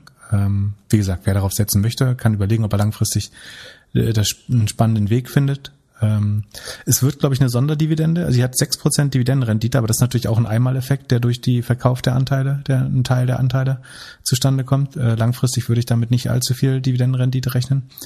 Ähm, von daher, wie gesagt, ich habe das nur noch im absoluten äh, Zock- und Spaßdepot, äh, das weniger als ein, zwei Prozent des äh, Vermögens sind. Jetzt von, wieder ein daher, bisschen mehr, weil Bitcoin wieder gefallen ist. Äh, das ist nochmal ein anderes äh, Pocket. Und letzte Frage dazu, ist Trade Republic schon ein Unicorn? Das kann ich nicht sagen. Woher soll ich das wissen? Also, wenn, entweder ist es öffentliche Information oder ich kann es nicht sagen oder weiß es nicht. Kannst du ja aussuchen. Wenn die Sonne also, scheint. Moment, also nach der, nach der Bewertung von Sino AG, also wenn du das hochrechnest. Ja, das wollt, da, da, da wollte so. ich dich hinlenken. Ach genau, also wenn du sagst, äh, wenn, wie würde man das rechnen? Also Sie haben weißt 7% nicht, ne? von der Sino AG. Ja, du rechnest 110 durch 7 mal 100 und dann bist du äh, bei, äh, das wären sogar 1,5 Milliarden. Also, also Gratulation. Trade also der Markt glaubt, der Markt glaubt, dass das so viel wert sein könnte. Hab, Oder glaubt an die Sino AG, das weiß man ja auch nicht. Ich habe doch noch gelernt, dass es so einen so Holding-Abschlag gibt. Also da müssten die ja mindestens zwei Milliarden wert sein. Das ist, hast du gesagt. Gratulation. Im Sommer wirst du da dein Netflix-Abo kündigen, weil du wieder mehr rausgehst oder hältst du, lässt du das einfach laufen? Ähm, ich äh, kündige wahrscheinlich das Abo. Ich das, schaue das meistens, wenn überhaupt, eh nur abends. Und ach stimmt, da ist man ja auch draußen dann teilweise. Kann, man, kann sich gar nicht mehr vorstellen, dass man irgendwie 22 Uhr auf der Straße ist. Das ist lustig. äh, das könnte ja wieder gehen äh, im Spätherbst. Nee, ich kündige es natürlich nicht. Aber okay. die, ja. Glaubst du nicht, dass es viele machen? Also ist, sind die Zahlen nicht immer schlecht im Sommer bei denen? Weiß nicht, hast du das mal angeschaut? Nee, du bist der Typ mit den Zahlen. Ja, sie haben, kriegen auf jeden Fall, also wir sind ja keine, gro- also wir sind als Konsumenten Netflix-Fans wahrscheinlich, so wie die meisten in unserer Generation. Ja, ich wollte mich noch einmal entschuldigen bei allen, die vielleicht die Minimalism-Doku angeguckt haben. Ich habe die hier vor doch zwei, scheiße, ne? zwei, zwei Wochen empfohlen und danach geguckt. Ich, ich schäme mich. Also es war ist wirklich schlecht. Guckt sie bitte nicht an. Ich finde. Jetzt haben die Leute ihre Wohnung komplett entrümpelt und du sagst, war eine scheiß Serie hinterher. Nein, nein, nein, nein, nein. Also ich finde entrumpeln weniger. Du kannst doch nichts empfehlen, was du selber und noch so. nicht mal gesehen hast. Gut, ja, ich habe ich hab, hab, die erste gesehen und die fand ich damals nicht so schlecht, aber die zweite war, den ist der Erfolg in den Kopf gestoßen. Gestiegen, ja. Na gut. Ähm, äh, sch- schreibt, schreibt Glückler. Äh, schick, schickt ihm die Sachen alle per Postpaket, äh, die ihr entrümpelt habt. Genau, Netflix. Guck mal kurz, ob die Zahlen sich im Sommer immer entspannen. Nee, das kann, kannst du machen. Äh, High- High-Level-Problem von Netflix, äh, also aus meiner Sicht, haben wir schon ein paar Mal gesagt, ist, dass die Aktie relativ gut historisch gelaufen ist oder sehr gut sogar äh, über die letzten fünf bis zehn Jahre. Ähm, unter anderem, weil es viele Leute einfach kaufen, weil es eine, eine Marke ist, die ihnen sehr gefällt, die sie kennen, die sie glauben zu verstehen. Und das mit einer gewissen, zumindest für, von den letzten zehn Malen, mit einer äh, gewissen Wahrscheinlichkeit äh, Enttäuschung eintritt, wenn dann die Zahlen rauskommen, weil die in der Regel nicht so gut sind, wie die der Aktienkursverlauf vermuten lassen würde. Das heißt, über das ganze Quartal ähm, entwickelt sich die Aktie immer sehr gut. Und dann kommen Zahlen, die das Wachstum eben nicht, doch nicht ganz rechtfertigen. Und dann geht's, gibt's meistens, bis auf eine Ausnahme, wo ich ein bisschen Geld verloren habe, äh, Enttäuschung am Earnings Day. Genau, das war das zweite Beispiel, immer auf den Disclaimer achten. Genau. Ähm, dieses Mal aber war es wieder so, dass es wie ein Uhrwerk funktioniert hat. Nämlich äh, Netflix hat nach den Earnings äh, zumindest zwischenzeitlich 10% verloren, weil das Subscriber-Wachstum, also Netflix wird hauptsächlich an, anhand der Anzahl der Benutzer bewertet und konnte dieses Quartal beziehungsweise abgelaufene Quartal nur noch vier äh, Millionen neue Nutzer äh, erreichen. Erwartet hatte man sechs. Ähm, das heißt, man hat das Ziel nur mit zwei Dritteln erreicht. Ähm, das war dann genug Enttäuschung, dass die Aktie erstmal 10% korrigiert hat. Obwohl das Revenue, der Umsatz war ganz gut, hat um 24% gegenüber Vorjahr gestiegen. Das ist eigentlich relativ gut. Und wie gesagt, Subscriber sind um 4 Millionen auf 207 Millionen gestiegen. Die äh, Marktkapitalisierung ist ungefähr 220 Milliarden. Das heißt, rund ist jeder Subscriber mit 1000 Euro bei Netflix bewertet, wenn man so möchte. Und ja, das Problem ist so ein bisschen, ich glaube, vor einem Jahr, weiß nicht, ob du dich daran erinnerst, an die Folge. Ah, nee, vor einem Jahr haben wir noch gar nicht angefangen, ne? Na gut, dann kann ich das erst vor einem halben Jahr gesagt haben. Aber da gab es so ein Quartal, wo alle gefeiert haben, dass Netflix durch Corona Kosten spart und gleichzeitig noch unheimlich viele Abos abschließt. So, das war irgendwie das vor zwei Quartalen oder letztes Quartal sogar. Und ich habe damals gesagt, ich sehe das kritisch, weil das heißt auch in Corona, wenn die Kosten einsparen, werden keine Serien produziert. Und die, die Blockbuster-Serien sind meiner Meinung nach, neben irgendwie Effekten wie Corona, der Haupttreiber für neue Abos. Also wenn du nicht eine Queen's Gambit oder Marvelous äh, Madame Maisel oder wie das heißt, ähm, oder was war da davor, House of Cards etc. etc. Äh, rausbringst, ähm, Casa de Papel und so weiter, dann kriegst du ein Problem im Subscriber, Subscriber Growth. Und es ist einfach dieses Quartal, ich weiß nicht, erinnerst du dich an, was, was war wirklich outstanding äh, an, an Content, was rauskam? Wirklich Queen's- Blockbuster? Gambit war schon gut. War das dieses Quartal? Nee, es war letztes schon. Die beiden Dokus, die ich dieses Jahr geguckt habe, die hätte ich mir auf jeden Fall sparen Ja. können. Und es gibt, gab einfach nicht, also zumindest keinen Content, der alle, ich glaube hier ähm, The Crown kam zweite Staffel oder so, oder ist es auch schon älter? Ähm, aber gefühlt gab es jetzt keine, kein Blockbuster, der sich so durch alle Gesellschaftsschichten, wo jeder drüber redet und davon ausgeht, dass auch der andere äh, es, es, es hört oder die andere. Ähm, so, und ich glaube, das hat gefehlt und deswegen äh, hinken die Zahlen. Und Netflix glaubt, dass im Q2 wird es noch härter, dass sie nur noch eine Million hinzugewinnen. Das heißt auf Deutsch auch, im schlimmsten Fall könnte es schrumpfen, wenn du mich fragst, ähm, wenn kein guter Content kommt. Und so schnell kannst du den gar nicht produzieren, glaube ich. Obwohl sie die, die sind, muss man auch dazu sagen, die am schnellsten Content produzieren können, sondern so eine Art Maschinerie gebaut haben, um das sehr schnell zu produzieren. Sie spüren natürlich die Konkurrenz von Disney, HBO, Paramount Plus, Amazon Prime Video natürlich, die alle ihre Ausgaben versuchen gleichzeitig auch zu erhöhen, äh, sofern sie produzieren können. Ähm, und ich glaube, also aus meiner Sicht ist Netflix kein Growth Stock mehr. Also die, die Hörerzahl, äh, Zuschauerzahlen werden eher stagnieren sie werden Geld in Zukunft haus, hauptsächlich oder Wachstum, Umsatzwachstum durch zwei Sachen erreichen. Einerseits durch Preiserhöhung und andererseits durch indirekte Preiserhöhung, nämlich dass der Leistungsumfang reduziert wird, in die Familienaccounts runtergeschrumpft werden. Und das haben wir Anfänge davon gesehen, dass diese Passwortpolitik äh, sich geändert hat, also dass man Passwörter nicht mehr scheren kann und nur noch Kernfamilie, wenn man so will, wirklich gucken kann und man nicht irgendwie mit drei Freunden around the world die, die Passwörter teilen kann. Und wenn du mich fragst, wenn ich in einen Streaming-Stock investieren würde, oder ich würde eigentlich in jeden lieber investieren, gerade als Netflix. Also ich würde Disney Netflix vorziehen, ich würde Viacom äh, Disney vorziehen. Ja, wie Amazon funktioniert sowieso. deine Viacom-Aktie so? Ja, lief leicht unter dem Einstiegskurs. Angeblich hat äh, musste Credit Suisse, äh, den es äh, auch nicht so gut geht, noch weitere Anteile verkaufen oder so. Ähm, das könnte den Kurs noch weiter belastet haben, aber das habe ich ja erwähnt, dass die Gefahr besteht. Ähm, ich bin halt die weiter. Ich glaube noch, dass die unterbewertet sind und freue mich auf die nächsten Zahlen, ehrlich gesagt. Wäre es sinnvoll, wenn Apple Netflix kauft? Ich frage mich, wofür. Also Subscription-Umsatz? Ich meine, die haben das Cash rumliegen. Was man, also die hätten genau die so, ich glaube 200 Milliarden oder so ist was, was, äh, was Apple irgendwo auf den Grand Caymans äh, rumgammeln hat. Das heißt, es würde vielleicht sogar Sinn machen. Ansonsten, na, ich meine, das, das Einzige, was spannend ist an, an Netflix, oder nicht das Einzige, ist ja jetzt auch keine schlechte Firma oder so. Ich glaube halt nur, dass es nicht mehr eine, eine irre Wachstumsfirma ist. Ne? Ich glaube, es wird ein ganz klassischer Dividendenstock. Also die, sie bauen eigentlich so eine Compounding Assets auf, nämlich ihren Katalog. Ne? Sondern alles, was sie produzieren, baut so einen Backkatalog, der immer wertvoller wird. Also sie produzieren neue Blockbuster, die neue Nutzer anziehen, äh, im besten Fall.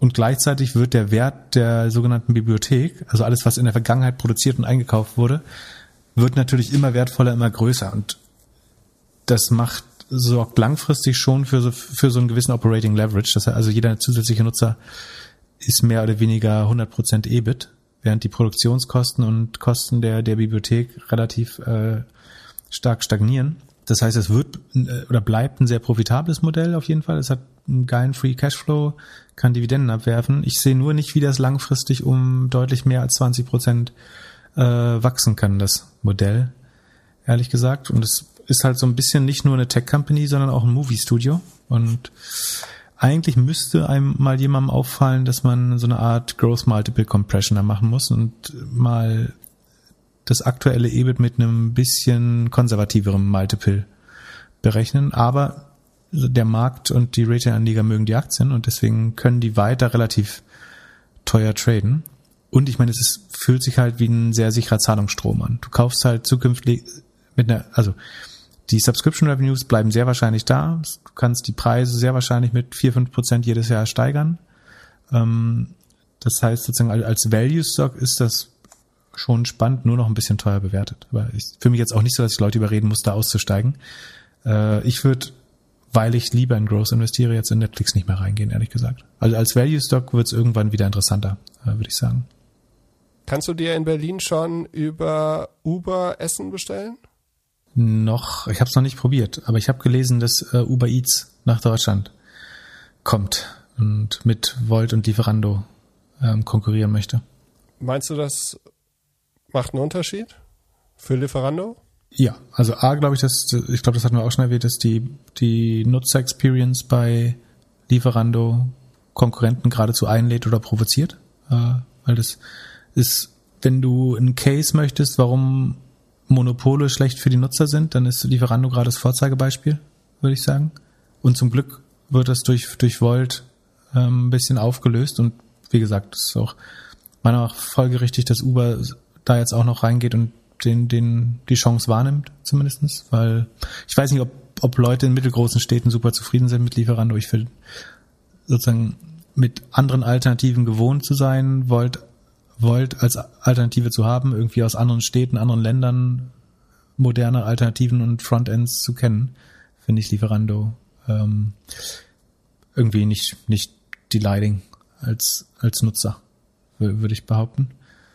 Und deswegen, ich wäre bei diesen Delivery-Modellen, ich, ich würde keinem davon eine langfristige Monopolrendite anrechnen, wenn ich, wenn ich, sondern die Aktie oder die, was auch immer, die, die Unternehmensgewinne extrapolieren würde, halte ich das für riskant, davon auszugehen, dass irgendeins der Modelle da langfristig mit, es sei denn, es ist irgendwie von der, von der Experience so gut, dass du sagst, okay, das hat jetzt die Nutzer lieben es und es hat echte Netzwerkeffekte und echt, das haben Delivery Businesses eigentlich, aber und echte Burggräben, dann kann man vielleicht überlegen, ob man glaubt, das ist jetzt das ultimative Modell und es gibt keine neuen mehr. Im Moment sehe ich noch nicht, dass wir im Endstadium angekommen sind, wenn man es äh, vergleicht mit Märkten, die da schon, schon weiter sind. Ich verstehe die Strategie von Uber einfach nicht, um ehrlich zu sein. Also ich verstehe, in Deutschland nutzt die doch eigentlich keiner. Oder? Ja, sie haben den Kundenaccess schon teilweise. Also du hast haben die App sie schon. Den wirklich? Also so viele Leute haben die App. Also ich glaube, aktuell haben die App nicht mehr so viele Leute, weil keiner mehr am Reisen ist. So, das ist so eine der Apps, die du von deinem ja. Telefon gelöscht hast wahrscheinlich. Wer löscht dann Apps von seinem Telefon? Ich, ich guck mal kurz, ob, ob das schon angeteasert wird in der App. Nee, aber sie haben auf jeden Fall eine gute Chance, Leuten Push-Nachrichten äh, zu schicken und das zu distribuieren. Und ich finde schon komisch, dass wir noch nicht eine Super-App haben. Oder haben wir eine Super-App? Nee, eigentlich nicht. Es gibt in Europa noch nicht eine Super-App. Irgendeiner muss ja mal anfangen.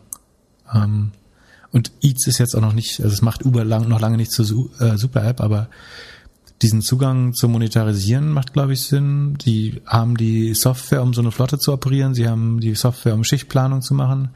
Ähm, sie haben die operativen Fähigkeiten, um Fahrer zu rekrutieren. Sie haben Erfahrung, Skills, das, das Playbook. Ähm, ist schon der Player, der es am einfachsten hat, glaube ich, ähm, vom Kundenzugang und Toolset her.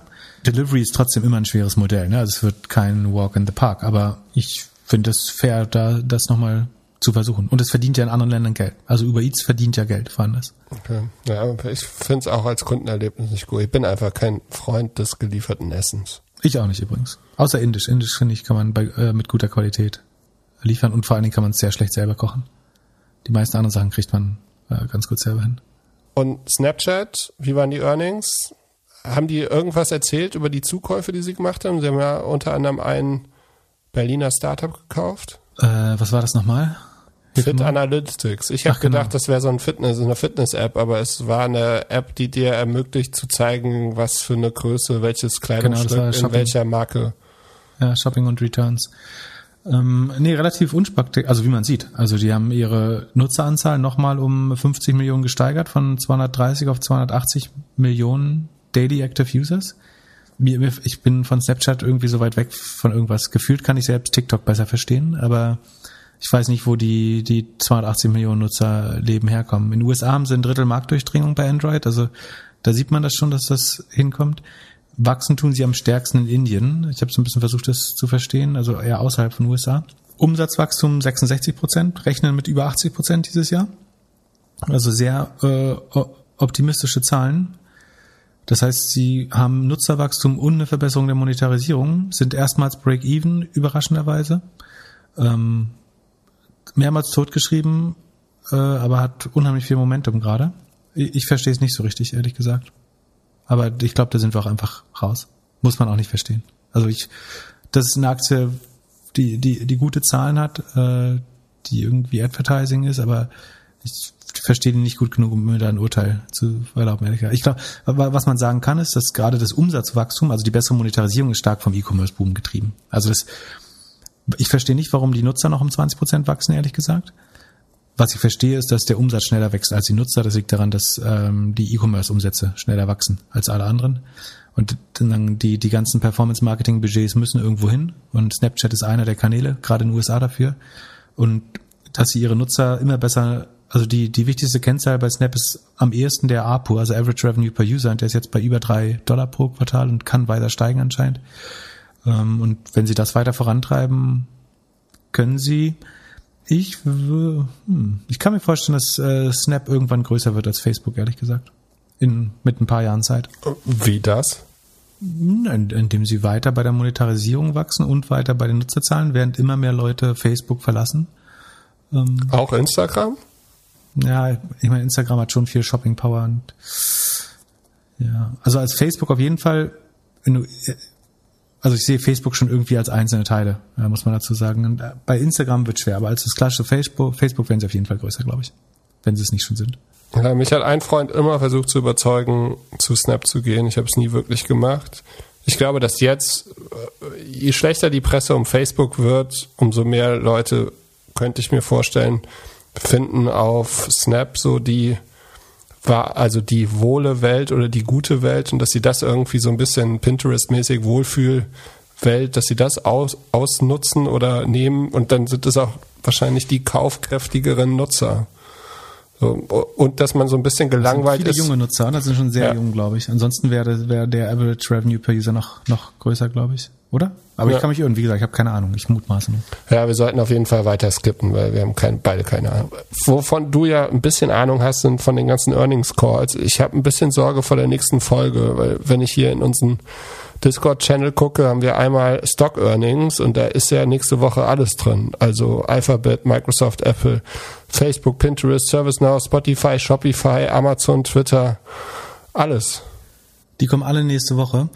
Ähm, das wird spannend. Ich überleg mal, was, äh, also Tesla habe ich eh keine Ahnung, äh, ärgere ich mich nur. Ähm, Alphabet wird wahrscheinlich weiterhin vom E-Commerce-Boom äh, profitieren. Äh, das heißt, wird komischerweise wieder Rekord- Rekord-Earnings haben. Microsoft halte ich eh für äh, sehr solide, sehr berechenbar.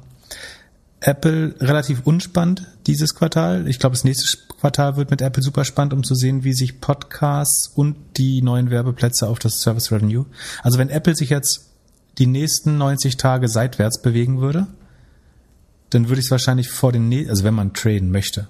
äh, Und, äh, Disclaimer, kein- Disclaimer, kein- Disclaimer, doppelgänger.io slash Disclaimer. Ich, ich will gar nicht zum Handeln aufrufen. Ich glaube nur, dass sollte die Aktie jetzt die nächsten äh, Wochen und Monate nicht reagieren, dann würde ich mit einer Überraschung, mit einer positiven Überraschung beim Service Revenue äh, im Q2, also Ende des Q2s rechnen. Und ähm, dann, ich habe Apple früher mal besessen, dann irgendwann verkauft, so weil das Beste, das der, der Feind des, des Guten ist.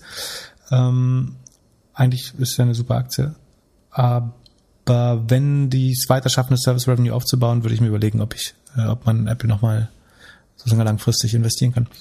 Facebook würde ich sehr ähnlich sehen. Die leiden noch nicht genug unter dem, den Einschränkungen. Die werden schlechtes Q2 haben, glaube ich. Ähm, das sieht man aber in diesen Zahlen noch nicht. Deswegen würde ich da auch gar nichts machen.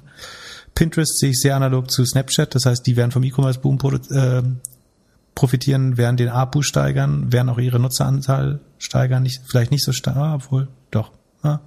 Ja, sehr vergleichbar zu Snapchat. ServiceNow war langweilig. Spotify ja, was Spotify, die haben die mehr Geld verdient, werden die mehr gehört. Die leiden die nicht ein bisschen unter ähm, weniger Commute und so? Glaube ich eher schwer. Also werden nicht Weniger stark- Commu und Clubhouse. und Clubhouse genau. Also werden nicht positiv überraschend. Da bin ich mir oder ja, was heißt relativ sicher. Ich hätte noch eine Frage. Ja, Meinst du, Joe Rogan geht zu Apple? Wer meinst du, sind die ersten Podcasts, die bei Spotify gesigned haben und jetzt zu Apple gehen? Na, ein paar sind, glaube ich, schon im Showcase drin. Ähm, ich glaube, ich meine, das muss man sich durchrechnen. Ich meine, ich weiß nicht, wie viele das können, aber ähm, ich glaube, letztlich wird jeder, also die Frage ist, wie, wie viel wird es noch geben, die es nicht machen auf, auf Apple? Also ich, bin da wirklich besorgt, dass, dass wir einen strukturellen Nachteil haben, wenn wir kein Geld nehmen. Und es soll nicht ein Argument sein, dafür Geld zu nehmen, aber es wird nicht einfacher dadurch, äh, kostenlos anzubieten auf Apple, weil du einfach, es gibt kein, also ich meine, wäre es deine Plattform, würdest du auch sagen, warum soll ich Leute kostenlos bewerben, äh, wenn, wenn ich bei anderen äh, 15% Wegezoll bekomme? Das wird nicht, ich gehe davon aus, dass ein Großteil des, also die Öffentlich-Rechtlichen werden ihre wahrscheinlich umsonst machen, aber auch die erreichen ihre, müssen ja selber promoten. Nicht so einfach. Ich gehe davon aus, dass die meisten vielleicht mit einer sehr kleinen Gebühr. Also das Problem ist, ich weiß nicht, wie viele Podcasts du die Woche hörst, ne? aber ich höre bestimmt so mit kurzen 20, 30 Shows äh, die Woche. Du hast echt zu viel Zeit. Und das, äh, es sind auch fünf oder 15 Minuten Shows dabei. Und die, das häuft sich ganz schnell an, wenn du für jeden 4,99 zahlen würdest. Also ich glaube, so ein 99 Cent Modell machen sehr viele oder 1,99 oder fast jeder. Und wer und dann kommt es ein bisschen auf die Audience an, ob du und den und den Mehrwert, den du auch lieferst, ob du 4,99 geben kannst. Also so ein Hotel Matze würde ich sagen oder ähm, die so die erfolgreichsten Podcasts gehen alle auf so ein 99 Cent 1,99 Modell, denke ich. Meinst du, das rechnet sich Ist für halt, die? Moment, also muss man mal umrechnen. Das ist ja du bist, läufst einmal pro Woche, viermal im Monat. Äh, da ist das Werbe, je nachdem, es kommt drauf an, wie der TKP ist.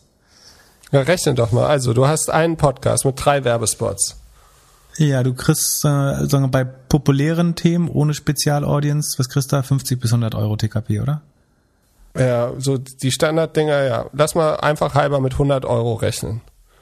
Hast du 100 Euro TKP, hast du äh, pro Folge 100.000 Nutzer. An 10.000 Euro.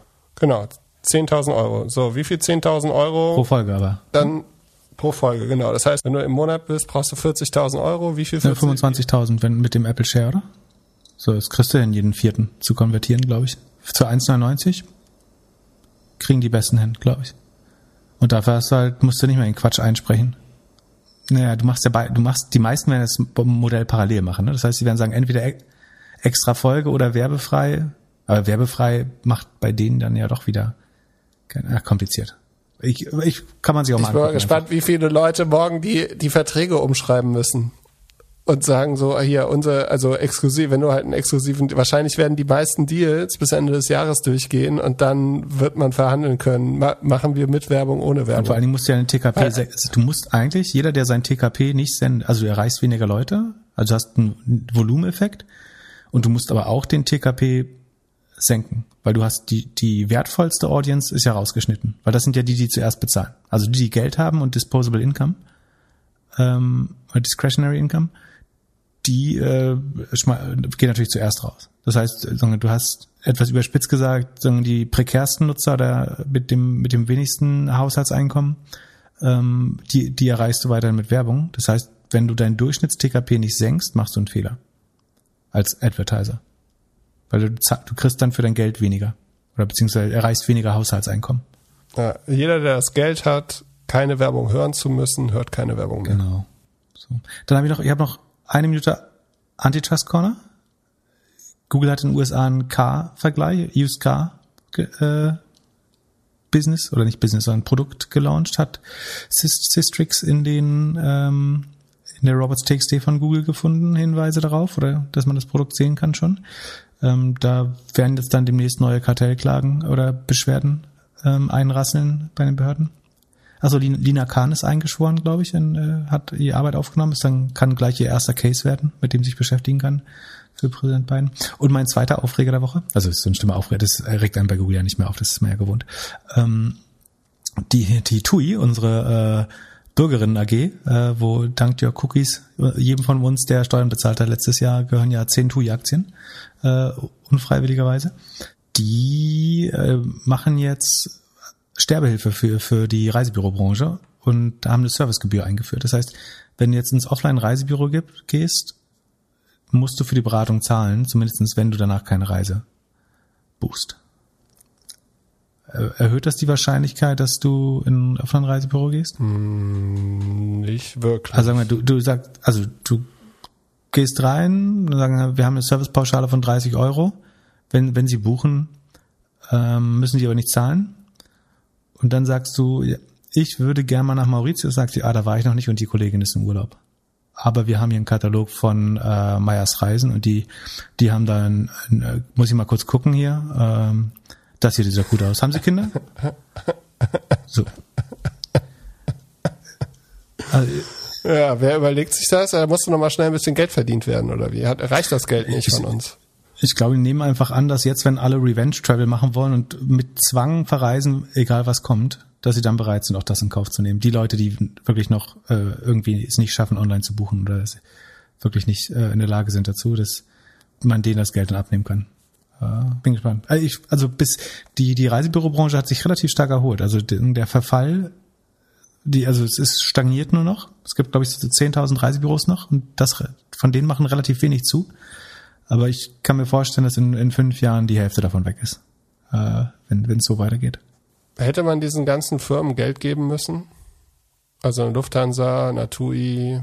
Ich sehe nicht, was an TUI rettenswert ist. Also du rettest halt, ich meine, das sind Schi Schiffe, Hotels und natürlich Angestellte auch. Aber du, kann, du kannst ja auch neue Reiseveranstalter anmachen. Und ich meine, Kreuzfahrtdampfer sind ein Net Negative für die, also die haben so viele Externalitäten, wenn die mitbezahlt werden müssten, müsste jeder Kreuzfahrttourist 20.000 Euro zahlen. Oder das kostet ja angeblich schon so viel, aber du müsst halt auf jeden Fall das Doppelte nochmal draufzahlen auf die Kreuzfahrt. Das heißt, ich, ich sehe das nicht als Staatsaufgabe, äh, die zu retten. Im Gegenteil, müssten äh, sanktioniert werden äh, mit höheren CO2-Abgaben. Und wie viel von den Schiffen sind nochmal in Deutschland gemeldet? Äh, keins. Alle in äh, Panama und äh, wo noch? Das wussten wir letztes Mal schon nicht. Was der es ja. gibt Griechenland. Äh, Griechenland sind, glaube ich, wieder. Und Malta auch. Mit diesem gefährlichen Halbwissen lassen wir euch in die Woche. Vielen Dank fürs Zuhören und bis nächste Woche. Bis nächste Woche. Ciao, ciao.